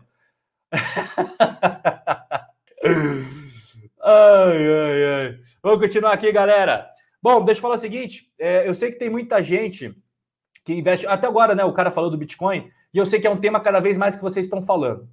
E o, qual é a minha posição sobre o Bitcoin? Eu venho falando isso faz meses. Vocês não podem dizer que eu estou falando isso agora. Eu venho falando isso faz meses. Que os governos eles têm poder sobre a moeda. O governo brasileiro tem um poder sobre os brasileiros, por quê? Porque ele emite o real. O governo americano emite o dólar, ele tem poder sobre os americanos. O pessoal da zona do euro emite o euro lá, e todo o pessoal da Europa tem que usar o euro. Beleza. Então, os governos, eles têm poder sobre as pessoas. Por quê? Porque eles controlam a moeda. E o Bitcoin e outras criptomoedas, elas são descentralizadas. Elas tiram o governo da equação. Aí que entra o X da questão. Porque os governos são sedentos por poder. Os governos políticos são sedentos por poder. Você acha de coração que um político vai abrir mão do poder de emitir moeda? E é isso que eu sempre falo. Eu não sou contra o Bitcoin. Ai, Robin, você é contra o Bitcoin. Não. Fale. Se, quando vocês vêm me atacar no direct, vocês têm que falar tudo o que eu falo. não pegar uma parte do que eu falo. E o que, que é o tudo que eu falo? O que eu acabei de dizer aqui agora. Que o Bitcoin ele tem uma proposta de excluir os governos. E os governos não vão deixar isso acontecer barato. E aí, essa notícia que eu estou mostrando aqui é da, do governo da Nigéria declarou guerra contra as criptomoedas. Por quê? Porque está tendo inflação alta, a moeda deles é fraca, e aí as pessoas começaram a usar o Bitcoin. O Banco Central da Nigéria mandou fechar todas as contas das corretoras das criptomoedas. O governo mandou. O governo mandou. E aí, daqui a pouco passa uma lei dizendo que Bitcoin é crime na Nigéria. Outros países já estão adotando esse posicionamento. Do que? Você vê os Estados Unidos, os discursos agora nos Estados Unidos, da Janet Yellen, falando: ah, o Bitcoin isso, o Bitcoin aquilo, ah, o Bitcoin financia o terrorismo, o Bitcoin. A gente sabe que acontece isso, mas tem muitas pessoas que têm Bitcoins que são pessoas honestas. Tem muitas pessoas que têm criptomoedas que são pessoas honestas, mas o discurso qual que está sendo agora? Bitcoin é, financia terrorismo, Bitcoin financia o crime organizado e tudo mais. E aí acaba trazendo uma tônica para você proibir isso no futuro. Ou fazer uma legislação tão rígida que acaba nem as pessoas não se sentem mais incentivadas a ter as criptomoedas. Mas em contrapartida, eu sempre falo o quê? Que os governos vão criar as suas criptomoedas. É o que eu venho falando. A China já está fazendo isso. Galera, quando vocês então vêm falar sobre ah, o Rob é contra, não, falem todo o meu argumento. Não peguem um trecho do que eu falei como se fosse só aquilo. Falem todo o meu argumento. Os haters que vêm lá no Instagram encher o saco, fala todo o meu argumento da próxima vez. Se você quer discutir, eu posso discutir tranquilamente com você, com base nos argumentos, com base nos fundamentos. Mas não vem aqui pegar um trecho do que eu falei e falar, ah, você é contra Bitcoin, você é. Não, não. Não vem, isso não vai colar mais, ok? Não vai colar mais. Então, o que eu falo é: os governos sedentos de poder, político sedento de poder, não vai abrir mão de emitir moeda, controlar a moeda de um país. Não vai, não vai. O que eles vão fazer? Vão pegar a tecnologia blockchain e começar a criar a moeda dos países através do sistema blockchain. E essas moedas privadas, Bitcoin, Ethereum e todas as outras, sei lá quantas tem hoje, mais de mil, tem mais de mil criptos, eles vão começar a criar esse tipo de coisa, igual o governo da Nigéria fez agora. Simplesmente mandou fechar as contas das corretoras de criptomoedas. Ou seja, tchau. Guerra declarada contra as criptomoedas. Outros países já começaram a adotar um sistema assim. Eu vi que na China o governo proibiu você trocar dinheiro por criptomoeda. Ué, você entendeu? O governo, não, criptomoeda pode, mas você não pode trocar dinheiro por criptomoeda. Caramba, então se você quiser transformar Bitcoin em dinheiro, você não pode na China? Não mais. E aí as pessoas começam a ficar desestimuladas a ter as criptomoedas, entendeu? É esse o meu ponto. O que eu acredito que vai acontecer é exatamente isso. Os governos vão ter suas próprias criptomoedas. Nós teremos o dólar digital, o euro digital, a moeda chinesa digital já existe, eles já estão em testes finais, as pessoas já estão usando em testes, fase de testes, e outros países também, também, tá? E essa é a minha argumentação. E, eu, e o Bitcoin, recentemente, ele acabou tendo um, uma queda aí bastante brusca nos últimos dias, e aí entra outro ponto que até é um argumento favorável para a galera que fica brigando contra o Bitcoin nos governos, que o Bitcoin não tem estabilidade, né? Uma hora ele vale muito, outra hora ele cai 20% do seu valor. E isso para moeda de troca acaba não sendo muito bom.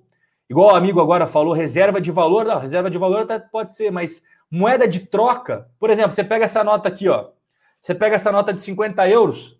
Cara, eu sei que se eu for agora na Alemanha, eu vou conseguir comprar meu mercado com essa nota aqui. Se eu voltar daqui a um mês, eu sei que eu vou conseguir comprar meu mercado com essa nota aqui. Daqui a um ano, eu sei que eu vou conseguir comprar com essa nota aqui. Agora, o Bitcoin não é bem assim. O Bitcoin não é bem assim. E aí que entra o problema da estabilidade da moeda, que os, que os governos começaram a bater nisso também, tá? Tá aqui até o, o gráfico do Bitcoin. Cara, ó, alguns dias atrás, ele bateu 280 mil reais, dia 25, acho, de fevereiro. Tá, tá aqui no gráfico, tá vendo aqui no gráfico, ó? No dia 25 de fevereiro, ele bateu 280 mil reais. Hoje, antes dessa live começar, ele estava valendo 248 mil. Pô, de 280 para 248 é uma baita volatilidade. É, isso é um argumento que os, os governos vivem falando. Se você usa um euro, ah, o euro tem estabilidade. É verdade, é verdade, o euro tem estabilidade. Ah, se você usa o dólar, ah, o dólar tem estabilidade. É verdade, o dólar tem estabilidade. Agora, o Bitcoin não tem para pagamento. Tem muita volatilidade. O Nassim Taleb, que era um defensor, né, ele falou: olha, tenha ouro e Bitcoin. Só que ele falou isso dia 21 de agosto, quando o Bitcoin estava 64 mil reais. Dia 12 de fevereiro, antes do Bitcoin atingir a máxima, né, chegou em 254 mil, ele falou: me livrei dos meus bitcoins, estou me livrando dos meus bitcoins. O Nassim Taleb, que era defensor dos bitcoins, falou: estou me livrando dos bitcoins. Ele já não está defendendo tanto o Bitcoin. Justo, alguns argumentos que eu falei aqui, ele também meio que compartilha tal. Mas ele fala: o principal argumento dele é da, da volatilidade. Você vai pagar uma conta com Bitcoin? O Bitcoin oscila muito. Então ele falou: Ó, tô me livrando dos meus Bitcoins. E ele falou isso antes do, do Bitcoin cair bastante, né? Acabou acertando o timing sem querer aí o, o Nassim Taleb, o, o escritor do Cisne Negro, Skin in the Game. Esse cara é muito bom, eu gosto bastante. Pergunta para vocês, galera: vocês têm cripto na carteira? Pergunta aí se é, pergunta se vocês têm se vocês têm cripto na carteira de vocês.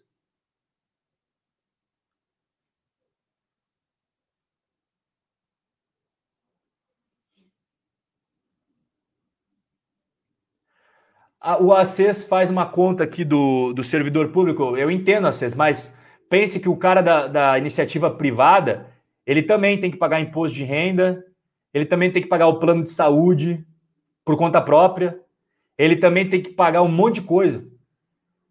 Então, se fosse assim, o cara da iniciativa privada estava lascado. E ele ganha bem menos. As mesmas funções da iniciativa privada ganham menos que a iniciativa pública. Então, você fez um cálculo aí mostrando que os motivos do investidor pegar empréstimo. Imagina o cara da iniciativa privada que tem esses mesmos gastos. Ele tem que pagar imposto de renda, ele tem que pagar plano de saúde, tudo isso também. Do bolso dele. Tem que pagar Unimed e tal. A Tuane falou que o aplicativo da Caixa é horrível. É verdade. O Edson, minha reserva de emergência está em dólar, euro, CDB e poupança. O Edson tá bem pra caramba.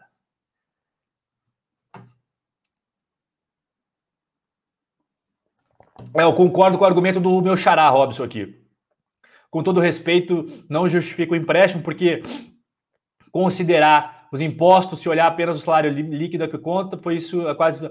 É, eu concordo com, eu concordo com o argumento do Robson aqui, tá? Eu acho que faz, é, faz mais é, sentido, porque a iniciativa privada tem, tem imposto de renda também. Se você é seletivo, tem imposto de renda, tem descontos também. E você tem que pagar o teu próprio bolso. É, pô, escola dos filhos tem que pagar, você tem que pagar saúde, plano de saúde, tudo, tudo, tem que pagar tudo. Né? Então, eu não, não concordo com o argumento. É claro que aqui a gente sempre está discutindo ideias, mas eu não concordo muito com esse argumento, não. Até mesmo porque o salário do servidor público é muito maior. O cara ganha muito mais.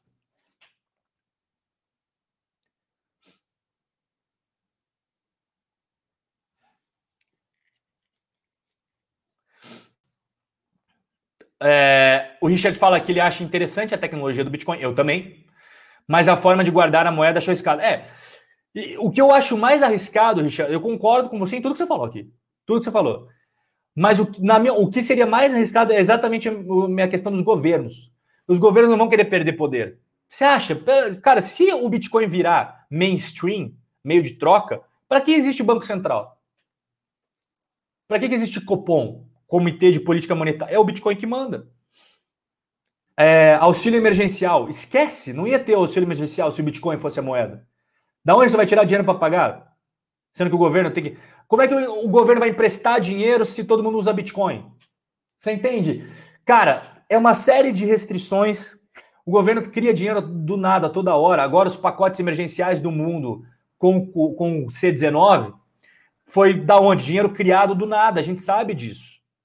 Como é que faria pacotes de resgate sem o Bitcoin? Ah, Rob, eu não acho justo o pacote de resgate. Eu estou falando do mundo como ele é, gente. Teve pacote de resgate em 2008, teve pacote de resgate em 2020. Se não tivesse pacote de resgate, não sei aonde é que o mundo estaria hoje. E as criptomoedas não permitem o governo criar dinheiro do nada. Então é uma série de coisas que quando eu coloco, né, já, pô, eu vou fazer 30 anos tal, então, assim, tem muitas coisas que eu não vejo como é, entrar em prática de fato no nosso dia a dia. É, e os governos estando por trás ali. Bom, já, já falei meu, meu argumento, né?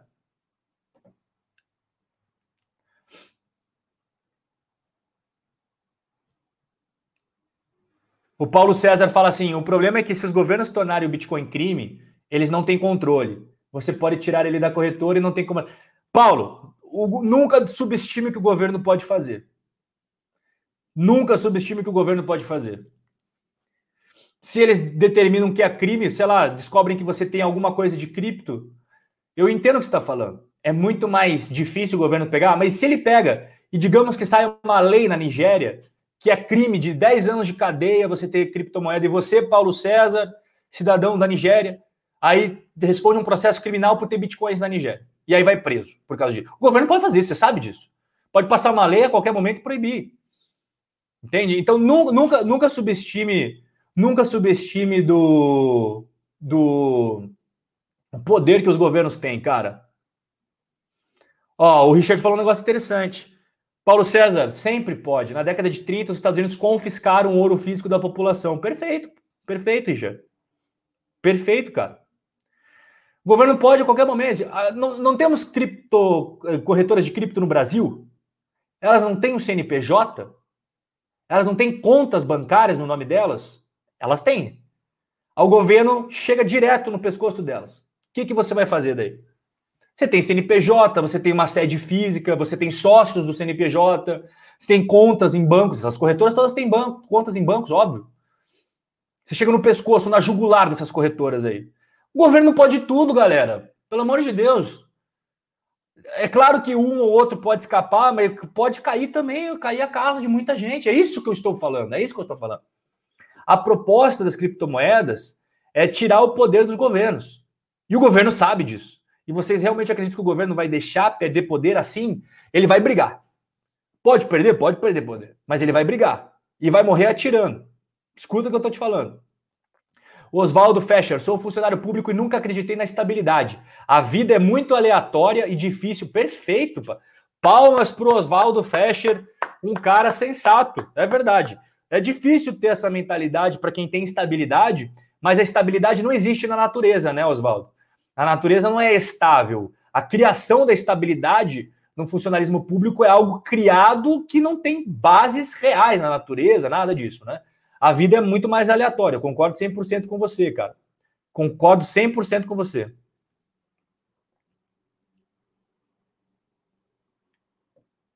Deixa eu ver o que mais a galera tá falando aqui do Bitcoin. Pera aí, deixa eu voltar aqui. Eita, galera. Subiu tudo. É, a maioria falou que não tem Bitcoin, pelo que eu tô vendo aqui.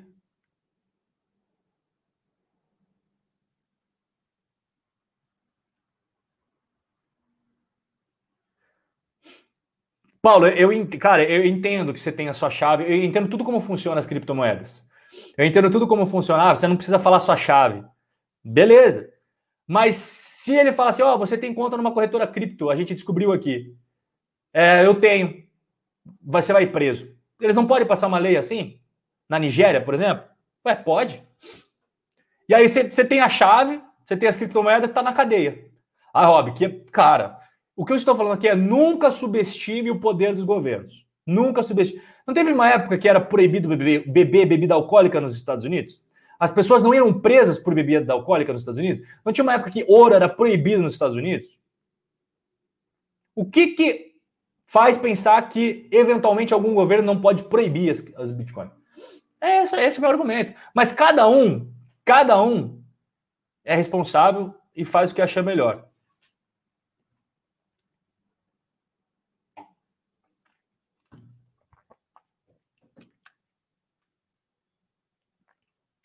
Deixa eu ver se teve alguma, alguma pergunta aqui. O, o primo falou que o cara da iniciativa privada tem reajuste salarial todo ano. Premium, desculpa, cara. Não. O cara da iniciativa privada não tem reajuste salarial todo ano. E se ele tem, é aquele reajuste salarial irrisório. Irrisório tá? Então, o cara, ele também tem que pagar a previdência social. Então, Não, não. Esse argumento não, não bate com a realidade, cara.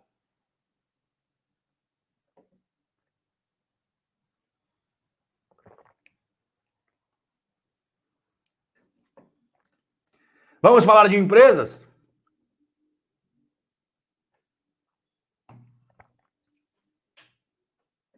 É, eu tô vendo a galera falando aqui. É...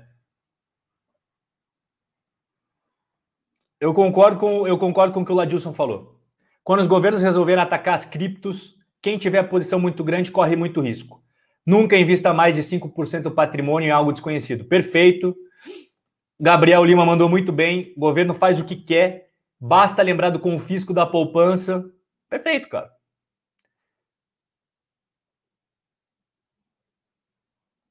Perfeito. Pode, pode, tem muito risco. Tem muito risco.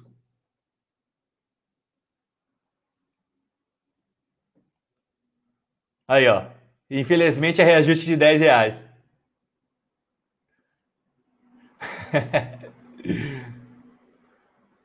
Galera, vamos falar de VEG aqui, ó. Vamos falar, vamos falar de VEG. Resultados operacionais. Aqui vocês estão vendo as vendas da VEG para o mercado externo, em azul escuro, mercado interno. Perfeito? A VEG já vende muito mais para fora do que para dentro do Brasil. Muito mais.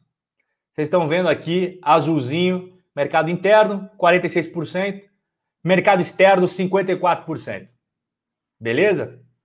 Então, o crescimento das receitas da VEG é aquela escadinha que o investidor adora. Receita líquida crescendo cada vez mais, cada trimestre que passa, a VEG vendendo mais. Eu sei que tem influência do dólar, eu sei que tem influência do dólar, mas quando você pega aqui 10 anos, né? 10 anos, 2011 até 2020, essa é a receita líquida da VEG. Crescimento. Crescimento visível. Visível. Tá, passou de 5 bilhões para 17 bilhões de receita. Quais são. A VEG tem quatro negócios: equipamento eletroeletrônicos industriais, geração, transmissão e distribuição de energia. Nós temos também tintas e vernizes e motorzinhos para uso doméstico. Mas os principais são equipamentos eletro, ele, eletroeletrônicos industriais, 52% da receita vem deles, e geração, transmissão e distribuição de energia são os equipamentos. Não é que a, VEG virou empresa de energia elétrica, tá? Ela faz os produtos. 32%. Então, esses dois aqui são os principais business dentro da VEG, tá? São, são eles que movem a VEG. Tintas e vernizes, os motorzinhos lá são, são pequenininho, tá? Os maiores são esses dois aqui. Perfeito? Aqui, o caixa da VEG. Isso daqui é, é sensacional, né, galera? Caixa da VEG, 5 bilhões de reais em caixa. 1 bilhão e 700 milhões em dívida. Ou seja, a VEG tem muito mais dinheiro em caixa do que dívida. Muito mais dinheiro em caixa do que dívida. Eu, você nem precisa se preocupar, né? Caixa líquido de 3 bilhões. Então, assim, as receitas da VEG crescendo no longo prazo, o caixa muito maior que a dívida, ah, Rob, por que a VEG não paga a dívida dela? Porque não vale a pena. Não vale a pena pagar a dívida. Você paga menos imposto de renda com dívida. Tem uma série de benefícios, tá, galera? Se for bem administrado, dívida faz bem. Agora, dívida má gerenciada faz muito mal. Mata. É igual remédio, né? Remédio, você toma lá um pouquinho, te ajuda um monte. Agora, se você toma demais, pode morrer. A dívida é um remédio. Você usa ela para melhorar a rentabilidade sobre o capital investido, pagar menos imposto. Agora, se você exagerar no remédio, pode ter uma overdose e aí dá problema na empresa. Aqui está o lucro líquido da VEG no longo prazo. Cara, isso daqui é que todo investidor procura na bolsa de valores. Empresas com lucros crescentes, sólidos, robustos. Essa é a nossa queridíssima VEG apresentando resultados mais uma vez sensacionais. Eu sei que teve influência do dólar, mas assim, galera, a gente está vendo aqui vários anos. A gente não está vendo aqui apenas o último ano. E os vários anos está na tela para você. 2011 o lucro 607 milhões de reais. 2020 o lucro 2 bilhões 341 milhões de reais. Isso daqui é reflexo de uma empresa que está indo muito bem no longo prazo. Não é à toa que as ações da VEG cresceram nos últimos anos exponencialmente. O fruto disso que você está vendo na tela. Esse gráfico dos lucros. O gráfico dos lucros que faz a VEG subir também na bolsa no longo prazo. Não tem maior segredo que isso. Então, assim, resultado da VEG não tem muito segredo. Caixa gigantesco, maior que a dívida, crescimento de receita, crescimento, está vendendo bastante para o exterior, crescimento do lucro. Segredo. Eu, eu, nem vou perder muito tempo com a VEG, a VEG não tem muito segredo. Aí o fluxo de caixa da VEG. Fluxo de caixa recorde em 2020. Então, assim, ah, não tem muito que, não tenho que, muito que falar sobre a VEG, porque realmente a VEG, cada ano que passa, ela vem apresentando resultados sólidos, business muito sólido. Ela tem quatro negócios dentro de um. E, e manda, faz venda para o Brasil, faz venda para o exterior. É, a VEG realmente ela merece toda essa toda essa, essa notoriedade. Outra empresa queridinha dos investidores é a Itaúsa. A Itaúsa não, não mostrou um resultado tão bom igual a VEG, ela teve uma redução no seu lucro de na casa aí dos 30%. Mas tem um motivo para isso. A Itaúsa teve uma queda do seu lucro. Por quê? Por causa do Itaú. O Itaú, ele apresentou um resultado inferior de 2020 para 2019. E a Itaúsa não existe sem o Itaú. Então, como o Itaú passou por uma crise muito grande em 2020 devido ao quê? Devido a as, as empresas não estarem produzindo, as pessoas estarem perdendo emprego, ele tem que fazer uma provisão para devedores, que o Itaú empresta dinheiro para todo mundo, para pessoas físicas, para pessoas jurídicas, pequenas, médias e grandes empresas. E aí o que aconteceu? Você tem que fazer uma provisão maior para devedores, porque tem muita gente que não vai conseguir pagar as dívidas. Tem gente que vai ter que renegociar, tem gente que vai dar calote, tem empresa que vai dar calote. Então você faz uma provisão para isso. É por isso que o lucro do Itaú reduziu bastante. Só que o Itaú é, é 95% da Itaúsa. Então, interferiu diretamente no resultado da empresa. Tá? Esse lucro aqui que você está vendo do Itaú, ele interferiu diretamente nesse resultado aqui da Itaúsa. Os dividendos da, da Itaú, assim como os dividendos do Itaú, foram fortemente impactados por uma resolução do Banco Central que impôs às instituições financeiras limitação temporária no pagamento de dividendos. Então, em 2020, elas podiam pagar 25% apenas em dividendos. É por isso que você está vendo aqui uma queda brusca dos dividendos da Itaúsa. O Itaú também teve uma queda brusca dos seus dividendos. Mas não é culpa tanto assim da empresa. O próprio Banco Central falou: não, em 2020, apenas 25% pode ser pagamentos de dividendos. Ah, então é por isso que você está vendo aqui, não. Você vê aqui ó, o payout, que é o quanto a empresa distribui de lucros em dividendos, 2000, 2018, quase 100% do lucro da Itaúsa foi em dividendos, quase 100%. 2019 foi 68%. Em, em 2020 foi 25 apenas. E o próprio dividend yield da Itaúsa também foi bem fraquinho em 2020, né? Você pega, pô, 2019 era 8,5% ao ano de dividendos. Em 2018 era 7,4% ao ano de dividendos. Agora foi 5,5%. Mas eu estou explicando para você os motivos que isso daqui é algo que não é perpétuo. Perfeito? Não é perpétuo.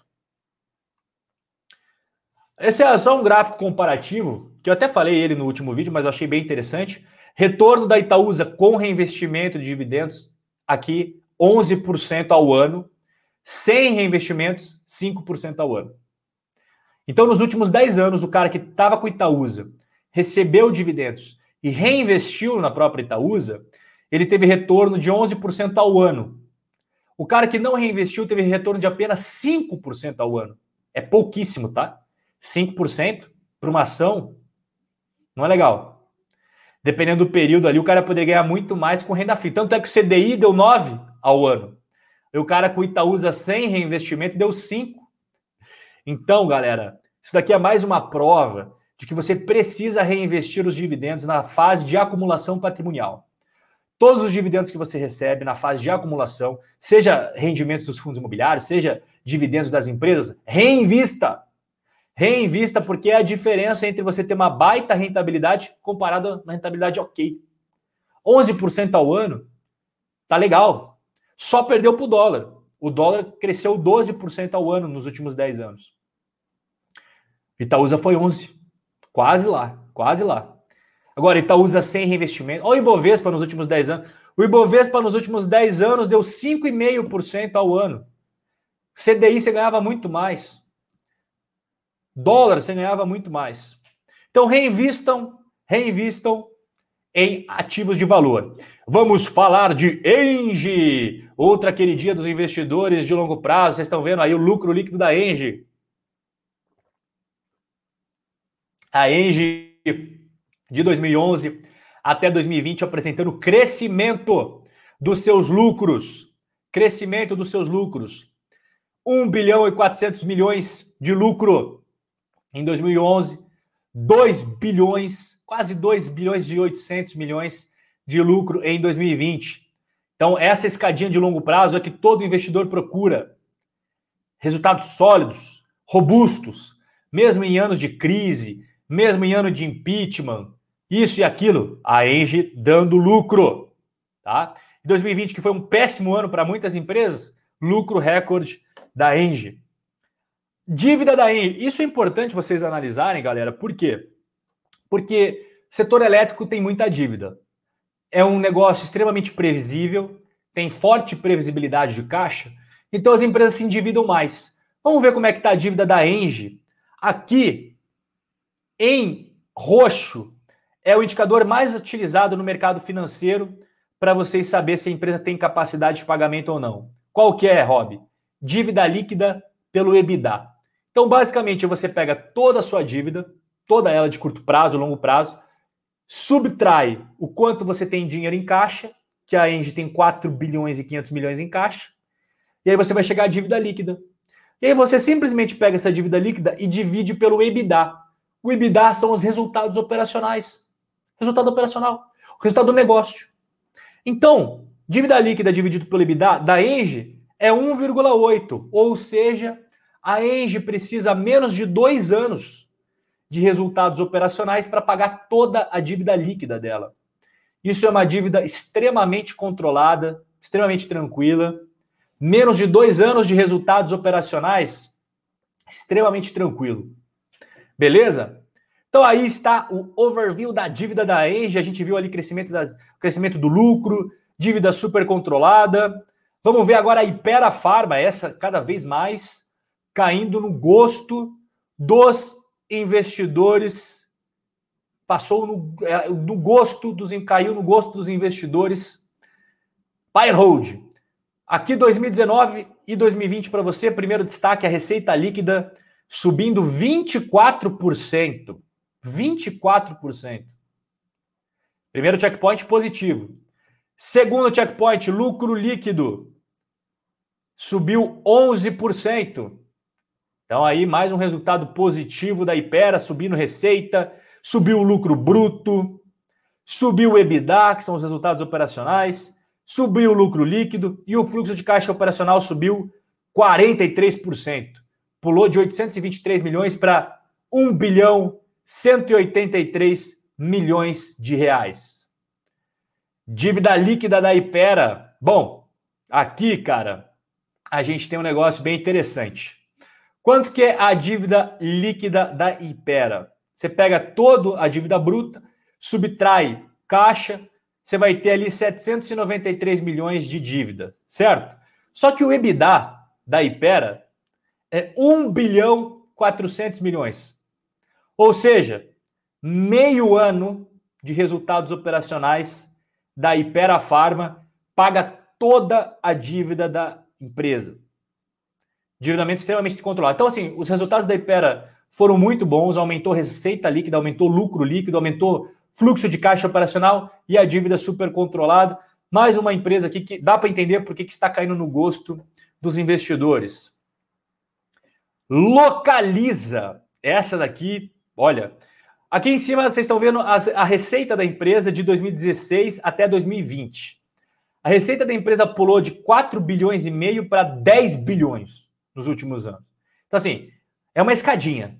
É uma escadinha, tá? É uma escadinha que, pô, inegavelmente vem crescendo. Lucro, lucro da Localiza também vem crescendo. Em 2016 era 770 milhões. Fechou 2020 com 1 bilhão e 800 milhões de reais. Lucro recorde histórico da Localiza em ano de crise. Lucro recorde histórico da Localiza em ano de crise. Ai, ninguém vai alugar carro. Ai, ninguém vai comprar os seminovos Localiza. 1 bilhão e 800 milhões. Tá? De lucro, só deixa eu fazer uma correção. De resultado, lucro operacional. Lucro líquido 1 bilhão. Ou seja, lucro histórico da Localiza. Perfeito? Então, assim, aumentou a receita da empresa, aumentou os resultados operacionais, que é o EBIT, já contemplando depreciação e amortização, porque carro tem que contemplar depreciação e amortização, senão vai dar muita diferença. Então, o EBIT da Localiza, histórico, recorde, lucro, um bilhão de reais, histórico, recorde, não tem muito o que falar. Resultado sensacional da Localiza. E aqui está a dívida da Localiza, que tem muita gente que fala, pô, a Localiza é muito endividada. Não é, não é. Você tem que entender Dívida líquida EBITDA, 2,5. Ela teve períodos que foi muito mais endividada. Olha em 2018 aqui, ó, 3,3. Agora é 2,5. Menos de três anos de resultados operacionais da empresa pagam toda a dívida líquida. E lembre-se que nós estamos falando de resultados operacionais. Mas digamos que a Localiza se endivide muito. Muito. O que, que ela faz para pagar? Vende os carros. Tanto é que tem uma métrica aqui da, da própria Localiza, que é a dívida líquida valor da frota. Tá vendo aqui, ó? Dívida líquida valor da frota, 47%. 47%. Então, esse, essa é uma métrica que, claro, você só pode utilizar em, em locadoras, né? Dívida líquida valor da frota, você não vai usar dívida líquida valor da frota na Iperafarma. você não vai usar dívida líquida valor da frota na Ambev, mas você pode utilizar na Localiza. Então, assim, a dívida líquida pelos resultados operacionais, que o EBITDA está super controlada, e dívida líquida pelo valor da frota nem se fala. Tranquilo também, tá? EBITDA, despesas financeiras líquidas.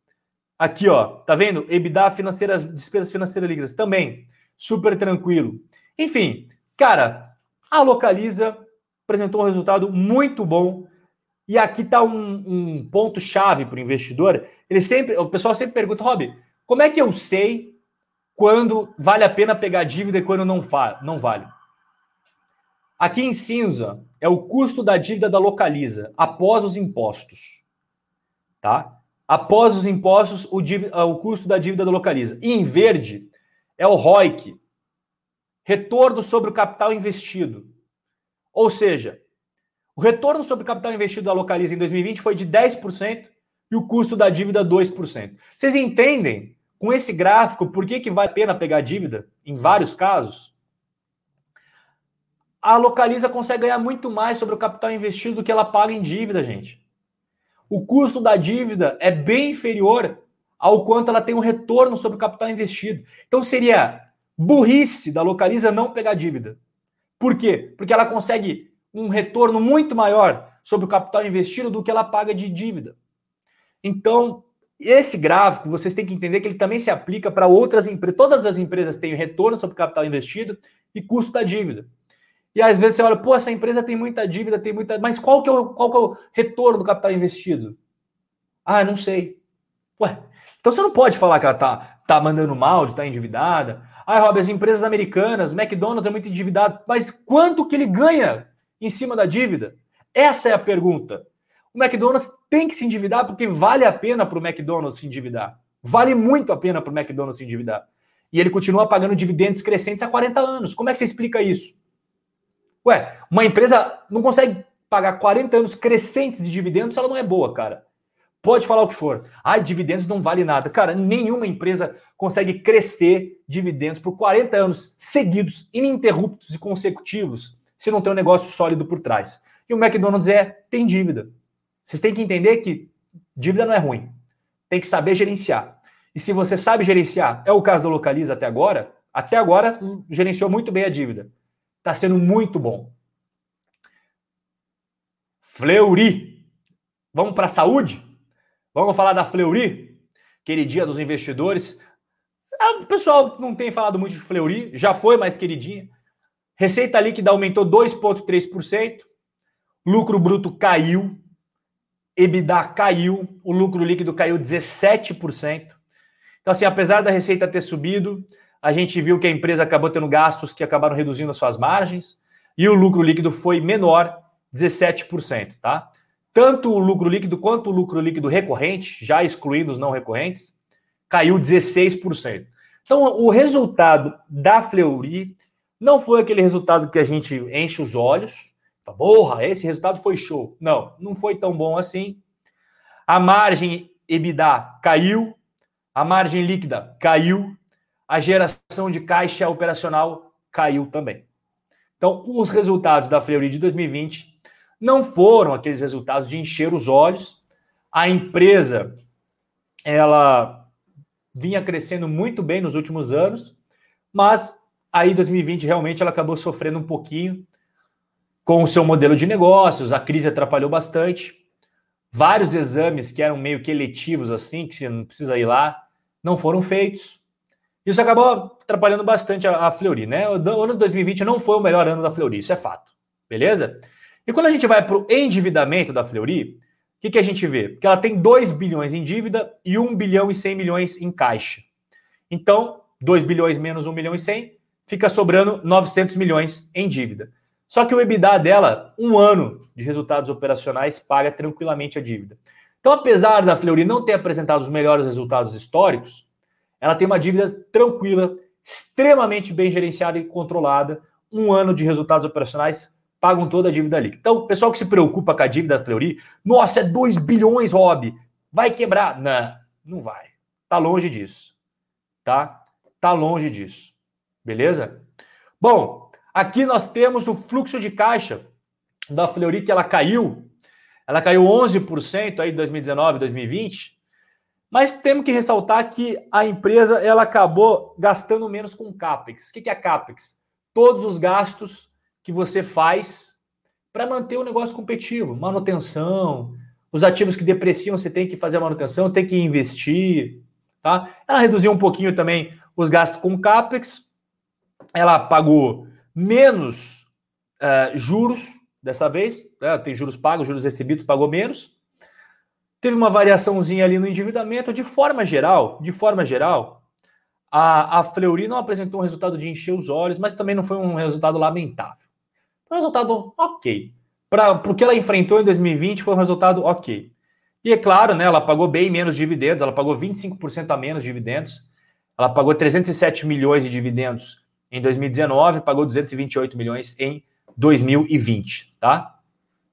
Ambev Vamos falar de Ambev. Ambev aqui na tela, receita líquida da Ambev reportada. Reportada crescendo 12% de 2019 para 2020. O lucro bruto cresceu 3%. Os resultados operacionais, o EBITDA ajustado, cresceu 2%. A margem EBITDA acabou caindo, caiu de 40 para 37. E o lucro líquido acabou tendo uma pequena redução acabou tendo uma pequena redução de 3,7% ao ano. Tanto o lucro líquido quanto o lucro líquido ajustado, né? Acabaram tendo essa redução aí de 3%. Então, assim, a Ambev acabou tendo mais receita, mas o lucro acabou sendo reduzido. E vale ressaltar que em 2020, galera, poucas pessoas, eu não vi ninguém comentar profundamente sobre isso. A Ambev computou 4 bilhões e 300 milhões de reais de créditos tributários Crédito, ela estava brigando na justiça e ganhou esse negócio aqui. 4 bilhões e 300 milhões de reais de créditos tributários. Então o que ela fez? Ela registrou um crédito no valor de 2 bilhões e 500 milhões em outras receitas operacionais e 1 bilhão e 800 milhões em receitas financeiras. Mas é importante você saber que isso, isso entrou no resultado da Ambev, tá bom? Isso entrou no resultado da Ambev. Então, não tem como a gente deixar de fora 4 bilhões e 300 milhões de reais. Tá? Isso interferiu, é um não recorrente positivo. A gente costuma ver não recorrentes negativos, esse é um não recorrente positivo. A Ambev não vai contar com esses créditos tributários em 2021, 2022, 2020, tá? Entrou, tal, não sei o que lá, já foi computado, mas não será em 2021. Perfeito? Isso daqui é importante ressaltar. Galera, Caixa Caixa da Ambev, né? Bom, aqui a gente está vendo a relação dívida-caixa, ou seja, a, Ambev ela tem muito mais dinheiro em caixa do que dívida. Vamos dar uma olhada aqui em 2020? Saca só. Então, aqui 2020, em moeda local, moeda estrangeira, a dívida total da Ambev, quase 5 bilhões, tá? 4 milhões e 800, 4 bilhões e 800 milhões de reais. Caixa, ela tem 17 bilhões em caixa. Aí tem mais 1 bi 700 em aplicações financeiras, ou seja, ela tem 13 bilhões, quase 14 bilhões a mais de dinheiro em caixa, em investimentos com liquidez imediata, né? Que a gente chama de equivalente de caixa, do que dívida. Então, apesar da Ambev não ter apresentado aquele resultado, pô, lucro crescendo 30%, não, não foi esse resultado. Teve redução do lucro, teve não recorrentes que até foram impactos positivos para a Ambev. Mas em relação à dívida, que é uma das grandes preocupações né, do investidor, a dívida praticamente não existe, né? Porque tem muito mais dinheiro em caixa do que dívida.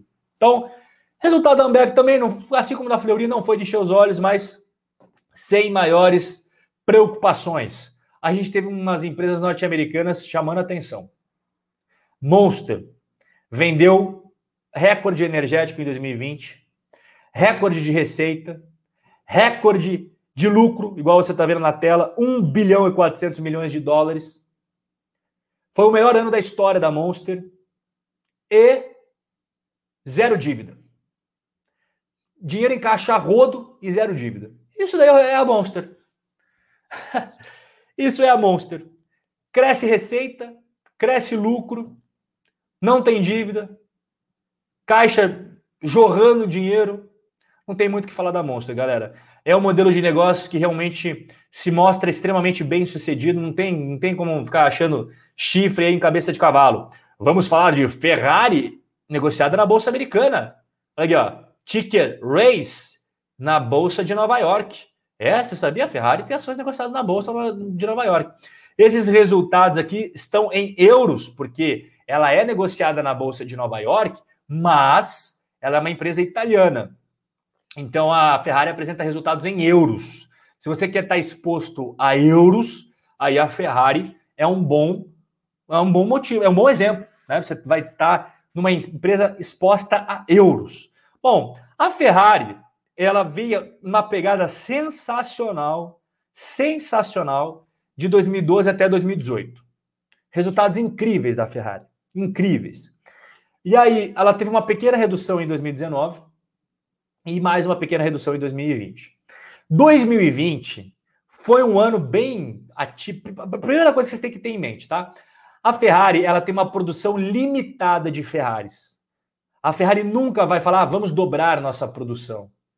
A Ferrari ganha dinheiro com base na exclusividade. A Ferrari não produz Gol, Celta, CG 150. A Ferrari produz Ferrari. Então, se você tiver muita Ferrari no mercado, vai cair o valor. A Ferrari só é cara porque poucas pessoas têm. Então, a Ferrari produz pouquíssimas Ferraris por ano. Pouquíssimas Ferraris, entre todos os modelos. Então, ela nunca vai jogar, ah, agora vamos dobrar a produção de Ferraris para ganhar dinheiro. Ela pode até conseguir isso no curto prazo, mas acaba com a marca no longo prazo. Se você começa a ver uma, duas, três Ferraris toda vez que sai na rua, você fala, porra, Ferrari não é mais a Ferrari, né? Que você vê Ferrari quando na rua? Claro, né, se for cidade do interior, nem tem Ferrari, mas pô, você, você anda em grandes cidades, é uma ou outra. É uma ou outra. Se você vai, por exemplo, nos Estados Unidos, mesmo nos Estados Unidos, por exemplo, em Miami, que tem bastante Ferrari, não é assim a toda esquina tem uma Ferrari. Quando passa uma Ferrari, todo mundo olha. Porque apesar de Miami ter bastante Ferrari, não é assim, ah, passou aqui no sinaleiro, fechou três Ferraris do lado, um. Não, não é assim. Então ela tem uma produção extremamente limitada, extremamente limitada, tá? Então, os resultados da Ferrari foram impactados em 2020 por uma série de coisas, uma série de coisas, mas ainda é uma empresa com margens boas, resultados muito bons, tendência de crescimento no longo prazo, e quem gosta de estar tá exposto a euro e gosta de um produto diferenciado é a Ferrari, né? A Ferrari realmente ela é diferenciada. Galera, para quem chegou agora, Link na descrição aqui embaixo. Semana Robin Holder. 100% digital e 100% gratuito.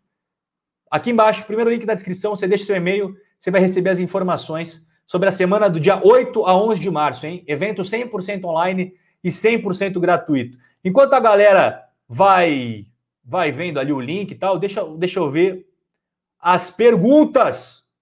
Deixa eu ver as perguntas aqui.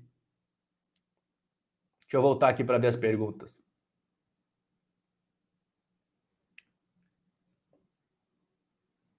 Vamos ver, vamos ver. Deixa eu voltar aqui para ver. O Robson fala: o bem que o Estado pode fazer é limitado, o mal infinito. O que ele nos pode dar é sempre menos do que ele nos pode tirar. Roberto Campos. Roberto Campos foi um político brasileiro bem, bem. Ele era uma ilha dentro do, do Congresso, né? Porque ele era contra o Estado e quem está lá dentro do Congresso é a favor do Estado. Deixou. Ele tinha várias frases espirituosas, né? Roberto Campos. O Chandler fala: VEG, Engie e Magalu são caras. Eu prefiro comprar ações descontadas. A Tuane VEG é uma empresa incrível, me organizando para começar os aportes. O Nel Caronte fala: Gabriel Queiroz, um professor ganha em média R$ 2.500. O Antônio falou assim: sou eletricista da Camil, posso dizer que 90% dos motores são da VEG.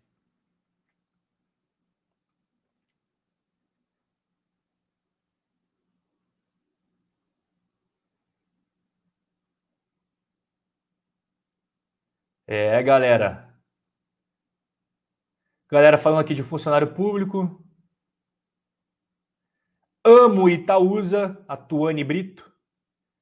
O Eduardo falou que a Itaúsa foi a primeira ação dele. É, galera. O Pedro Cruz de Almeida fala: não adianta falar do servidor público. Ele ganha mais porque estudou e passou em uma prova. Olha, Pedro, esse é o pensamento de quem acha que tem direito adquirido que vai ser assim para sempre. O pessoal da Grécia tinha esse mesmo pensamento. Ah, eu sou funcionário público, eu sou, né, mereço estar aqui, tenho direito de estar aqui, até o momento que o governo acabou com eles. Não acabou com eles, mas todos os benefícios tal foram terra abaixo. Cara, eu acho que cada um tem o direito de pensar o que quer, mas eu acho que esse tipo de pensamento é um pensamento que não é antifrágil. É um pensamento que o cara fala, ah, eu mereço estar aqui, tenho direito adquirido e nunca vai acontecer nada comigo. Só acontece quem não passou na prova. O resto da população brasileira que não é funcionário público, né, beleza, mas eu tenho direito adquirido. Cara, esse pensamento é, é, é frágil. É completamente oposto do antifrágil. O Edilton fala que live top. Conteúdo de muita qualidade. Parabéns. Tamo junto, Edilton. O Edilton devia estar numa cirurgia ali quando ele tirou a foto. O Nel. O Nel falou do Pedro Cruz ali. Essa é a desculpa mais preguiçosa que alguém pode usar para justificar o ganho de um concursado. Marcelo Silva, excelente conteúdo. Tamo junto, Marcelão. Davi Pereira, que live top. Tamo junto, Davi. Tamo junto. O Thiago Neri pergunta da Localiza, provavelmente. Ela, a Localiza loca carros somente a particulares? Cara, ela aloca para pessoa física e ela também faz terceirização de frotas para pessoas jurídicas e ela também vende carros na Localiza Seminovos. Então são três business em um. Governo, é, de cabeça que eu me lembre, não. Se tem um contrato aqui ou lá, pode até ter, pode até ter. Mas de cabeça eu não consigo garantir para você. Eu tenho certeza absoluta. Pessoa física, ela, ela aluga. Pessoas jurídicas para empresas, com certeza absoluta. E a Seminovos localiza. Agora, para o governo, não sei. Agora, também não é vantagem nenhuma, né? Se for para você emprestar carro para o governo para ele pagar atrasado, é melhor nem emprestar.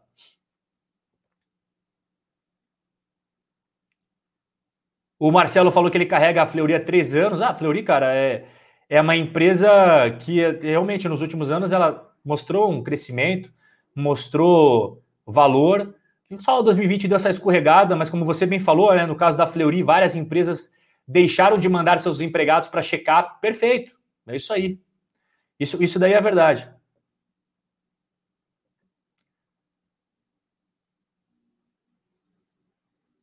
Deixa eu ver o que mais aqui. A... Vamos ver. Opa, subiu aqui. Peraí, peraí, peraí, que subiu as perguntas. O Leonardo fala da Ambev, provavelmente, aqui, né? Empresa monstra, só falta entrar no novo mercado. A Neila. Empresas aéreas, Rob. Gol, Azul. Será que é uma boa? Leila, empresa aérea é uma montanha russa, tá? Empresa aérea é uma montanha russa. Elas trabalham extremamente alavancadas Crise pegou elas de jeito, ninguém voando. Os custos das empresas aéreas são em dólar e as receitas são em reais. Então, quando a Gol e a Azul vendem passagem aérea é, é em real, custo da empresa lá, combustível é em dólar, tem vários custos de manutenção. Nós, olha, é, os custos de uma empresa aérea, maior parte deles são fora do controle da gestão. Você pode ser o melhor gestor do mundo, mas se o preço do combustível explode, você não tem muito o que fazer. O preço do petróleo explode, você não tem muito o que fazer. Ah, tem uma nova regra de aviação lá da ANAC, não tem muito o que fazer. Então, é um setor altamente regulado, é um setor que tem muitas regras, muitas normativas, e os custos, na boa parte deles, são fora do, do, da gestão da empresa. É o tipo de setor que eu não gosto, Neila confesso para você que eu não gosto. Warren Buffett tentou entrar nesse setor aí, você viu ano passado? Ele tentou entrar, na... tomou um pau. Ele entrou no pior momento também, né? Ele entrou momentos antes de estourar a crise, cara. Ele perdeu muito dinheiro com empresas aéreas, muito dinheiro. Vendeu tudo já. Construção civil, Lucas, depende de empresas. A Exetec, por exemplo, ela é uma empresa que tem uma gestão já de décadas que se mostra muito sólida. Mas o setor como um todo, a MRV também tem uma gestão muito boa. A Exetec e a MRV, para muitas pessoas, para mim inclusive, são consideradas as melhores do setor de construção. Tá? Eu gosto da Exetec e da, e da MRV. Se você falar, ah, Rob, uma só, eu prefiro a Exetec. Agora, a MRV também é boa, ela é focada em outro tipo de negócio, né? Mais baixa renda, a Exetec é alta renda. Existem outras construtoras na bolsa também que algumas são boas, mas o setor, o setor é extremamente difícil. Muitas construtoras quebram, muitas construtoras têm problemas. É, a gente passou por uma fase aí, essa última crise que o Brasil pegou braba da construção civil, muitas empresas da bolsa pedindo recuperação judicial caíram fora. Então tem que tomar cuidado. É um setor extremamente cíclico, Lucas. Extremamente cíclico. É, você vai ver a ação de construtora custando cinco reais, de repente você vê ela custando 50. É normal isso. Então é muito cíclico. Você não vai ver um Itaú custando 5 reais, depois 50, a não ser numa crise. Agora, mesmo em períodos de não crise, em períodos de, do ciclo do mercado imobiliário, você vê construtoras pô, valendo 5, 7, de repente vale 50, 60. Então se prepare para uma montanha russa de emoções. Vamos ver o que mais. O Little Holder fala. E pera veio forte, é. Impera veio forte.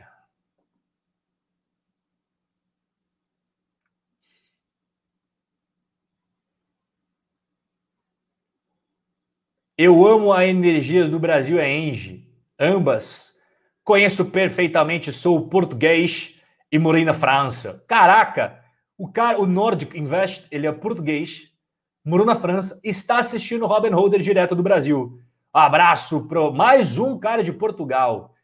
Cara, a minha audiência está explodindo em Portugal e Angola. Angola. É, galera. Tamo junto.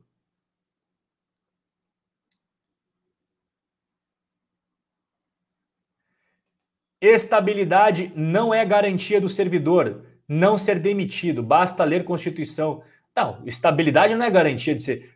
Se o cara cometer algum crime, obviamente ele vai ser uma, uma falta lá grave, ele vai poder ser demitido. Ninguém falou que ele, ele é um deus.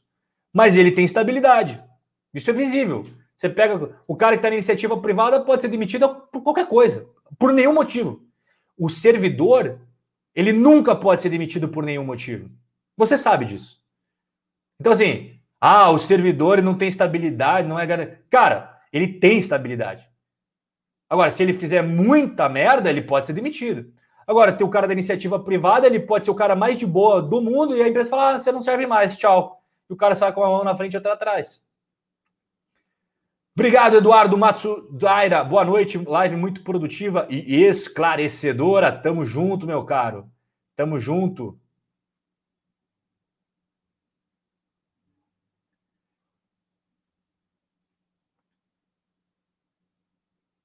O Liro Holder, sou servidor público federal, bombeiro no Distrito Federal e sou investidor há cinco anos. Quero garantir meu direito com o meu trabalho e investimentos e não com benefícios de governo. Pau, eu vou ter que criar um botão de palmas aqui na nossa live. Little Holder, investor, servidor público, assim como o outro agora há pouco falou também que não quer depender, né? É, tá certo, cara. Esse é um pensamento antifrágil, Little Holder. Você é funcionário público e você sabe que isso pode acabar. Ah, mas está escrito no, na Constituição. Tá, tá bom, é um papel que pode mudar. Se o Congresso quiser, muda. Muda a lei, muda a regra, muda a regrinha do jogo no meio do jogo, e aí você é pego de calças curtas, que é o que aconteceu na Grécia e em outros países, que falavam também que não podia mudar. Ah, mudou. É, parabéns, cara, parabéns pelo pensamento. O Sérgio Guimarães fala saudades da Souza Cruz. Aí eu era sócio da Souza Cruz, cara. Souza Cruz saiu da Bolsa, empresa de, de cigarros, né? Era uma das melhores empresas da Bolsa.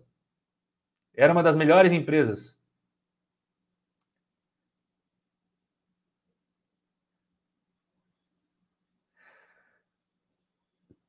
Vamos ver o que é mais aqui. Perfeito, setor aéreo é muito complicado. Custos altíssimos, muita dívida. Eu concordo com você. Vários casos de falências. Perfeito.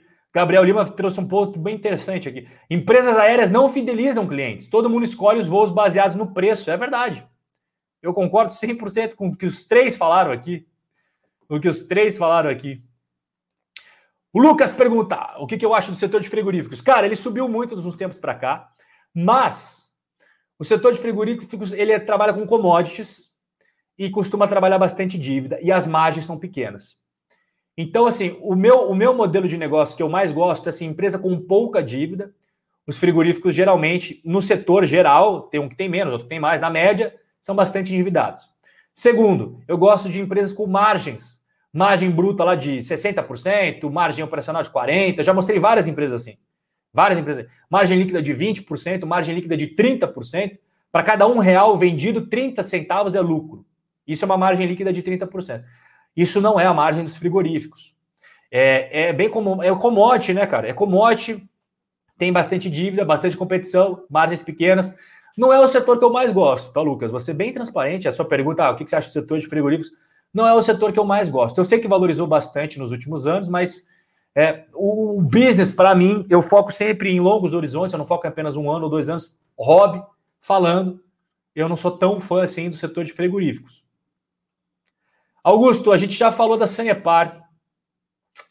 A Sanepar eu já falei em vídeos anteriores no YouTube. A Sanepar, cara, no longo prazo apresenta lucros consistentes, fluxo de caixa, margens boas, dívida controlada. O resultado de 2020 não foi um super resultado explosivo, mas você não pode comparar, por exemplo, o crescimento de uma Alibaba, Amazon com uma Sanepar, né? É ainda até injusto.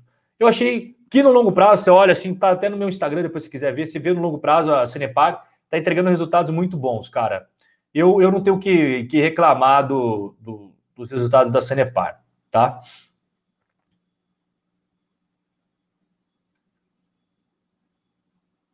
Pessoal falando da. O Ladilson fala assim: ó, será que a Monster vai pagar dividendos? Com certeza, não vai ser agora, Ladilson. E eu acho que nem deve ser agora, sabe por quê? Porque a Monster tá ganhando a corrida da Red Bull, cara. Nos Estados Unidos, eu até fiz uma aula exclusiva para os Robin Holders VIP. A Monster, eu mostrei todas as informações sobre a Monster lá, tá? Mas aí é só para os Robin Holders VIP. Cara, a Monster bateu a Red Bull nos Estados Unidos. Já vende mais Monster do que Red Bull nos Estados Unidos, que é o maior mercado consumidor de energético do mundo. E em outros países ela está ganhando aos pouquinhos. É claro que no mundo, no mundo, a Red Bull ainda é número um, mas ela está perdendo porque a Monster está crescendo, a Monster está ficando cada vez melhor no marketing. A Monster, pô, esses dias assistiu o UFC, patrocinador master do evento, Monster. Os atletas, John Jones, Conor McGregor, patrocinados pela Monster. Lewis Hamilton e Valentino Rossi, é, Fórmula 1 e MotoGP, patrocinadas pela Monster. Como é que é o cara do golfe lá? Tiger Woods, patrocinado pela Monster. Cara, a Monster começou a patrocinar, sabe o que, Ladilson? eSports. Ela pegou os maiores canais de streaming de esports, sabe o pessoal que fica jogando e os caras fazem streaming disso? Ela pegou esses caras com mais sucesso e começou a patrocinar eles. Agora os caras fazem a live para milhões de pessoas, né? E tem aqui, ó, a Monster do lado, aparecendo o tempo inteiro. A Monster, para mim, é uma das melhores empresas em relação a, a marketing, assim, a, a, forma como eles se posicionam. Os caras são geniais, velho. Genial. O, o Instagram deles é legal, cara. As pessoas interagem com o Instagram da empresa. Isso é difícil. Geralmente, Instagram de empresa é meio morto. Não tem aquela conexão. Aí, o pessoal grava stories tomando Monster, marcando a Monster para Monster repostar, o cara surfando, tomando Monster, o cara andando de bike, tomando Monster, na academia tomando Monster. O povo gosta da Monster. Coisa que as marcas dificilmente conseguem atingir, tipo o povo gostar da marca, né? Por exemplo, você já, você já viu alguém, é, sei lá, amando a Gol? Eu amo a Gol. O cara posta story, Gol! Uh, que companhia aérea! Uhul! Yes! Não, mas eu vejo isso da Monster o tempo inteiro.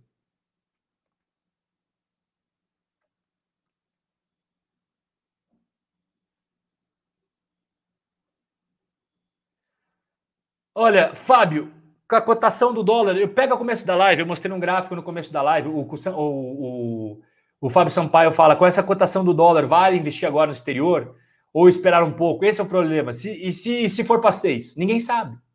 E se for para sete? Ninguém sabe. Você pensa assim, pô, o cara que foi pensar nisso lá em 2015, que o dólar estava 3, que era o máximo que o dólar já tinha chego.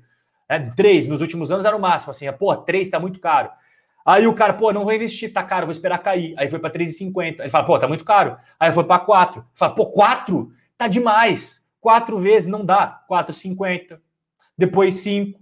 Agora 5,60. Você entendeu, Fábio? Então, o cara que ficou nessa de, ah, pô, vou esperar, vou esperar. Pode ser que o dólar caia. Você fala, ah, ainda bem que eu esperei, o dólar caiu. Mas e se continuar subindo, que é o que vem subindo nos últimos anos? Então é, é isso que tem que ter em mente, tá, Fábio? A Tuane, live topzera demais, conteúdo de excelência. Tamo junto. Tamo junto, Tuane. O Chandler fala que não compra mais Sanepar porque ele ela já chegou no ideal da diversificação. O Magno Costa está sempre presente nas lives. Com o C19, várias pessoas perderam emprego. Mas e os funcionários públicos? É. Exatamente, cara. Isso é, isso é fato. Isso é fato. Muito. O desemprego, a taxa de desemprego está altíssima no Brasil. Rob, chama o Vicente para uma live. Ele gosta demais de você. Eu já fiz uma live com o Vicente Guimarães. É, não sei se isso que você está falando, ele falou alguma vez se ele gosta de mim não gosta, mas ele, manda um abraço para ele, você tem contato com ele lá, cara. É, eu já fiz uma, uma live com ele, foi bem legal. Se tiver contato com ele, fala que a gente faz. A galera curtiu aquela lá. O Marcos Andrade fala: valeu pela live, Rob. Tem que fazer mais vezes. Irei fazer, irei fazer, meu irmão. A Luísa Cole perguntou de cannabis. Olha, Luísa, Cannabis, as empresas não dão lucro até hoje. Elas têm um fluxo de caixa negativo operacional, ou seja, o dinheiro do negócio do dia a dia vendendo cannabis não é o suficiente para financiar a empresa. Então, as empresas de cannabis hoje, na bolsa americana, elas sobrevivem porque elas pegam dívida e porque elas emitem ações, na expectativa de que a, o mercado de cannabis vai vingar.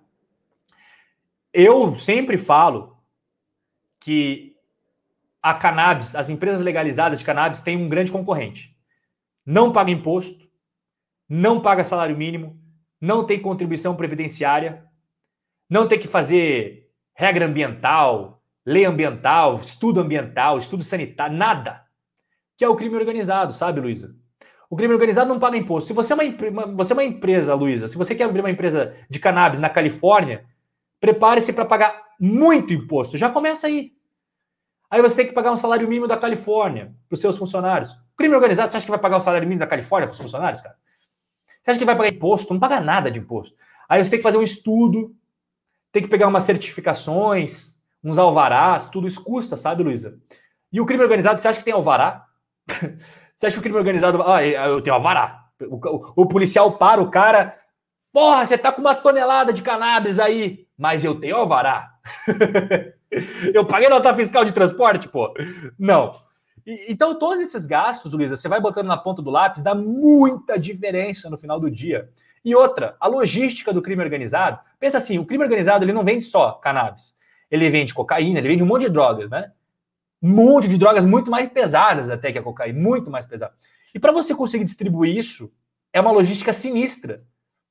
Então, a logística, por quê? Porque é proibido o produto. Se você for pego, você perde toda a carga e os caras são presos. Então, a logística do crime organizado é muito sinistra. Muito. Eu, eu já li vários livros sobre a máfia italiana, que eles são, assim, os caras fora da curva. Fala bastante sobre tráfico. Tráfico é um business extremamente lucrativo justamente por causa das dificuldades. São produtos ilegais. E aí, você vai competir com essas empresas, se você é uma empresa legalizada, aí os caras vêm falar, ah, mas, mas veja bem, porque cannabis isso, cannabis e aquilo, e tem remédio. Tá bom, eu não tô aqui falando a questão ética e moral da cannabis, eu tô falando o quê? Tô falando de negócios aqui, dinheiro. E você me pergunta ações de cannabis, eu tô aqui para falar das ações de cannabis, eu tô aqui para dar um discurso sobre moral e ética da cannabis. Ah, mas tem remédios. Você acha que o cara. Meu, pelo amor de Deus. O, cara, o mercado consumidor, maconha, é, cannabis recreativa.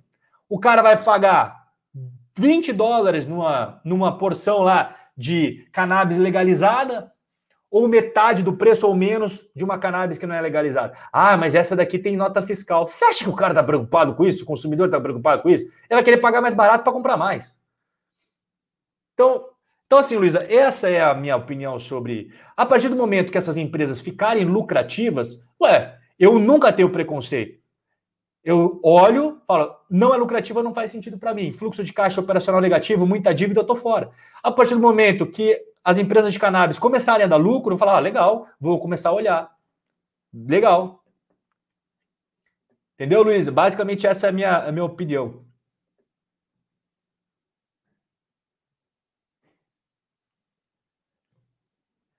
O Saulo Gomes fala que estabilidade é garantia de uma melhor prestação do serviço público.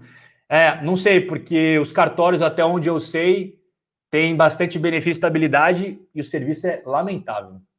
E outros órgãos públicos, onde tem muito servidor com estabilidade, o serviço público é lamentável. Só que eu, não, eu sou imparcial aqui, Saulo. Tem muito servidor bom, mas tem muito servidor ruim. E esses servidores ruins é que são lembrados pela população porque o cara presta um mau serviço, o cara caga para a pessoa que está lá precisando de ajuda. Não estou falando que todo servidor é ruim. Eu sou amigo de servidor público, cara. Tem muito servidor honesto, trabalhador, mas tem muito cara que não é. E numa empresa se, privada, se você não faz a coisa acontecer, você é demitido. No serviço público, você, se não faz a, a coisa acontecer, você não é demitido. Só se você fizer muita besteira, você vai ser demitido. Então, eu, esse, esse argumento eu não concordo, cara. De verdade não, não cola. Monster patrocina vários skatistas, verdade, vários, vários skatistas.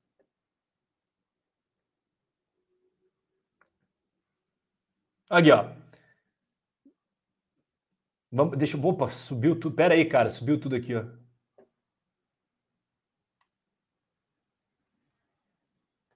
O Ladilson falou que vai gravar andando de canoa em Macapá, no Rio Amazonas, tomando um Monster.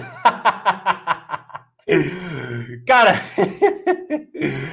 porra, se você marcar a Monster, eu não sei se eles vão te repostar, mas se o dia que você tiver andando de canoa em Macapá, no Rio Amazonas, assistindo um vídeo meu no YouTube e ou no Instagram e compartilhar, na hora eu te reposto, irmão. É uma coisa épica, velho. Seria épico. O cara na canoa no Rio Amazonas assistindo o hobby, velho. Sensacional, cara. É, o Gabriel dá a opinião dele aqui. Fato é que o maior gasto do Brasil é com funcionalismo, além de tudo é ineficiente e sim há muitos privilégios. dentro da classe. O Ladilson fala assim: vamos dar like, pessoal. Pô, eu concordo, Ladilson. A galera não dá like, velho. Eu faço um conteúdo de extrema qualidade, 442 pessoas ao vivo e elas não dão like, Ladilson. Você acredita nisso, cara? É complicado, né? É complicado.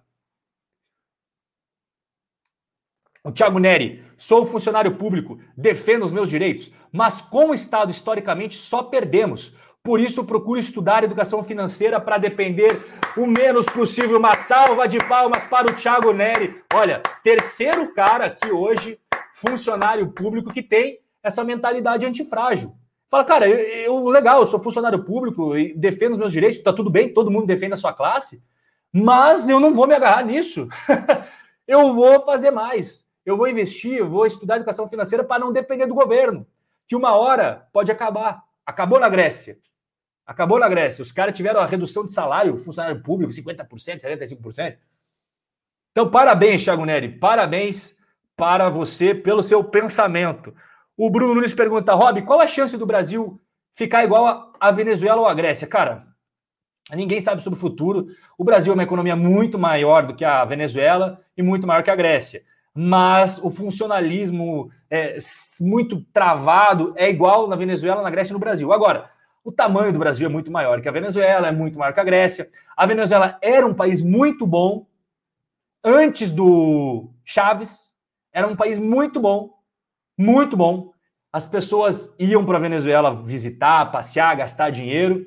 E a Venezuela, depois do Chaves e depois do Maduro, o pior país da América Latina. A Grécia, ela se perdeu muito com gastos públicos, funcionalismo, tá, não acompanhou é, o funcionalismo com uma série de privilégios, as receitas não eram condizentes com os gastos de funcionalismo, muitos benefícios, assistencialismo que você, a Grécia achou que era uma Alemanha. Não é. Você pode ter assistencialismo desde que você tenha dinheiro. Não era, não era coisa da Grécia. Muita corrupção, muito desvio, muita, muitas coisas semelhantes ao Brasil. E terminou como terminou. Está se recuperando agora depois de muita ajuda. Ajudaram a Grécia a sair do buraco. Muito complicado o negócio da Grécia.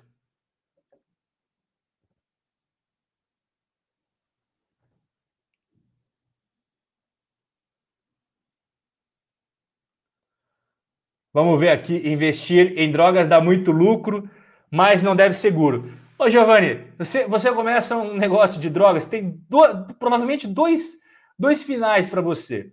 Ou você vai ser preso, ou você vai ser morto antes de ser preso. Cara, pensa, pare para pensar, Giovanni. Os maiores lords da droga ou morreram ou pegaram prisão perpétua. Pega lá o Pablo Escobar. Morreu. Morreu. Ah, Rob, ele ganhou muito dinheiro. Beleza, mas morreu cedo. Mataram o cara.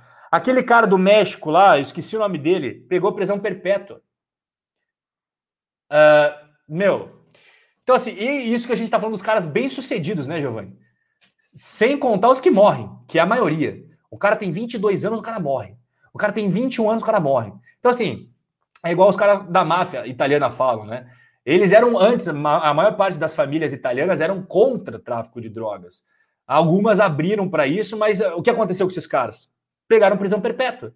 Eu estava assistindo um podcast de um mafioso italiano que foi no podcast do Mike Tyson. E ele falou que teve uma época que saiu a lista dos 20 maiores mafiosos do mundo. E ele estava na lista. Desses 20 maiores mafiosos do mundo, 19 ou morreram, foram assassinados ou pegaram prisão perpétua. Ele era o único que estava solto. E só estava solto porque ele já tinha ficado preso anos. Ficou preso anos. Então, cara, isso que a gente está falando dos 20 melhores. É, é um negócio que tem vida curta. Definitivamente, Giovanni, não é para longo prazo, cara. Não é para longo prazo. O Rayan, o Paulo falou assim: o Rayan Santos tá mandando todo investidor sair da bolsa. É, tá bom.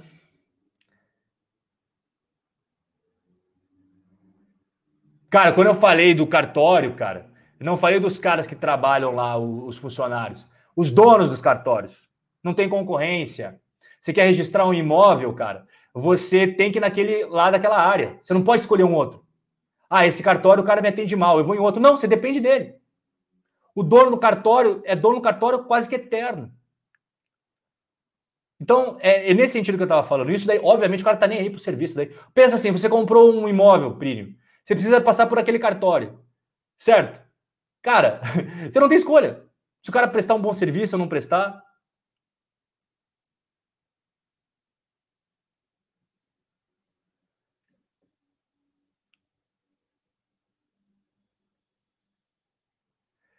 O Lily Mix, já dei like, me inscrevi, ótima live, tamo junto. Tamo junto. Roberto Paiva, passei dois anos em serviço público concursado. O que eu vi foi pessoas nem aí para o trabalho que estão fazendo e sem preocupação nenhuma com resultado ou meta. É, exatamente. É, foi isso que eu falei, né, Gabriel? Dono de cartório faz concurso e até pouco tempo passava de pai para filho. É exatamente isso que eu falei. O Ladilson falou: sou servidor público do judiciário, antifrágil. Parabéns, Ladilson. Esse, esse é o pensamento, cara. Esse é o pensamento. Ser antifrágil. Antifrágil.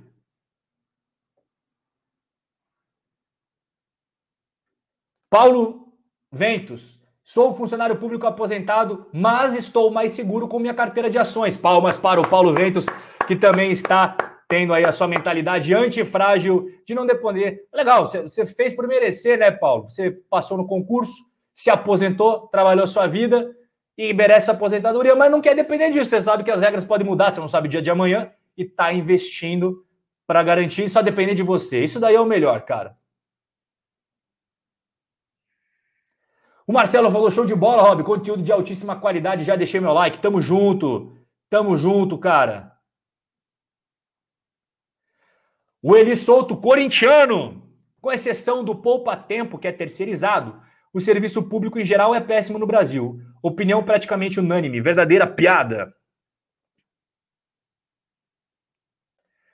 O a Fer fala assim: fiz Universidade Federal e tem três anos que ninguém se deu ao trabalho de emitir meu diploma. Já perdi boas oportunidades por conta disso. Tá. Meu Deus. Vitor Rodrigues, sou servidor público, procuro fazer meu trabalho da melhor forma, porém existem sim péssimos servidores e existe dispositivo para exonerá-los, mas não são efetivos, o foco deveria... Cara, o Vitor resumiu. É, cara, é... é Vitor, perfeito sua colocação. Perfeito. Existem péssimos servidores, existem bons servidores, eu sou amigo de servidores, eles mesmos falam para mim, cara, tem gente lá dentro que eu tenho raiva. O cara não faz nada e tá lá e vai ficar lá. E isso daí contamina o ambiente, porque quem quer fazer é contaminado porque quem não faz. Entendeu? Esse, esse, é, o, esse é o problema. É o Chapo, obrigado. Oh, o Marlon Brando tá aí, cara. O Marlon Brando aí, a foto dele é de um mafioso. Ele sabe mais que ninguém. é o Chapo, esse mesmo, cara. Esse mesmo. Não esqueçam que álcool é uma droga mas a turma de Brasília liberou. Cara, o álcool é uma droga no mundo inteiro, cara. Óbvio. É liberado no mundo inteiro, exceto nos estados islâmicos, mas você acha que. SBS, você acha que o Brasil tinha que proibir o álcool, cara? Você vai proibir até a caipirinha, a cerveja da galera? Aí vai, aí vai ter revolução no Brasil, irmão.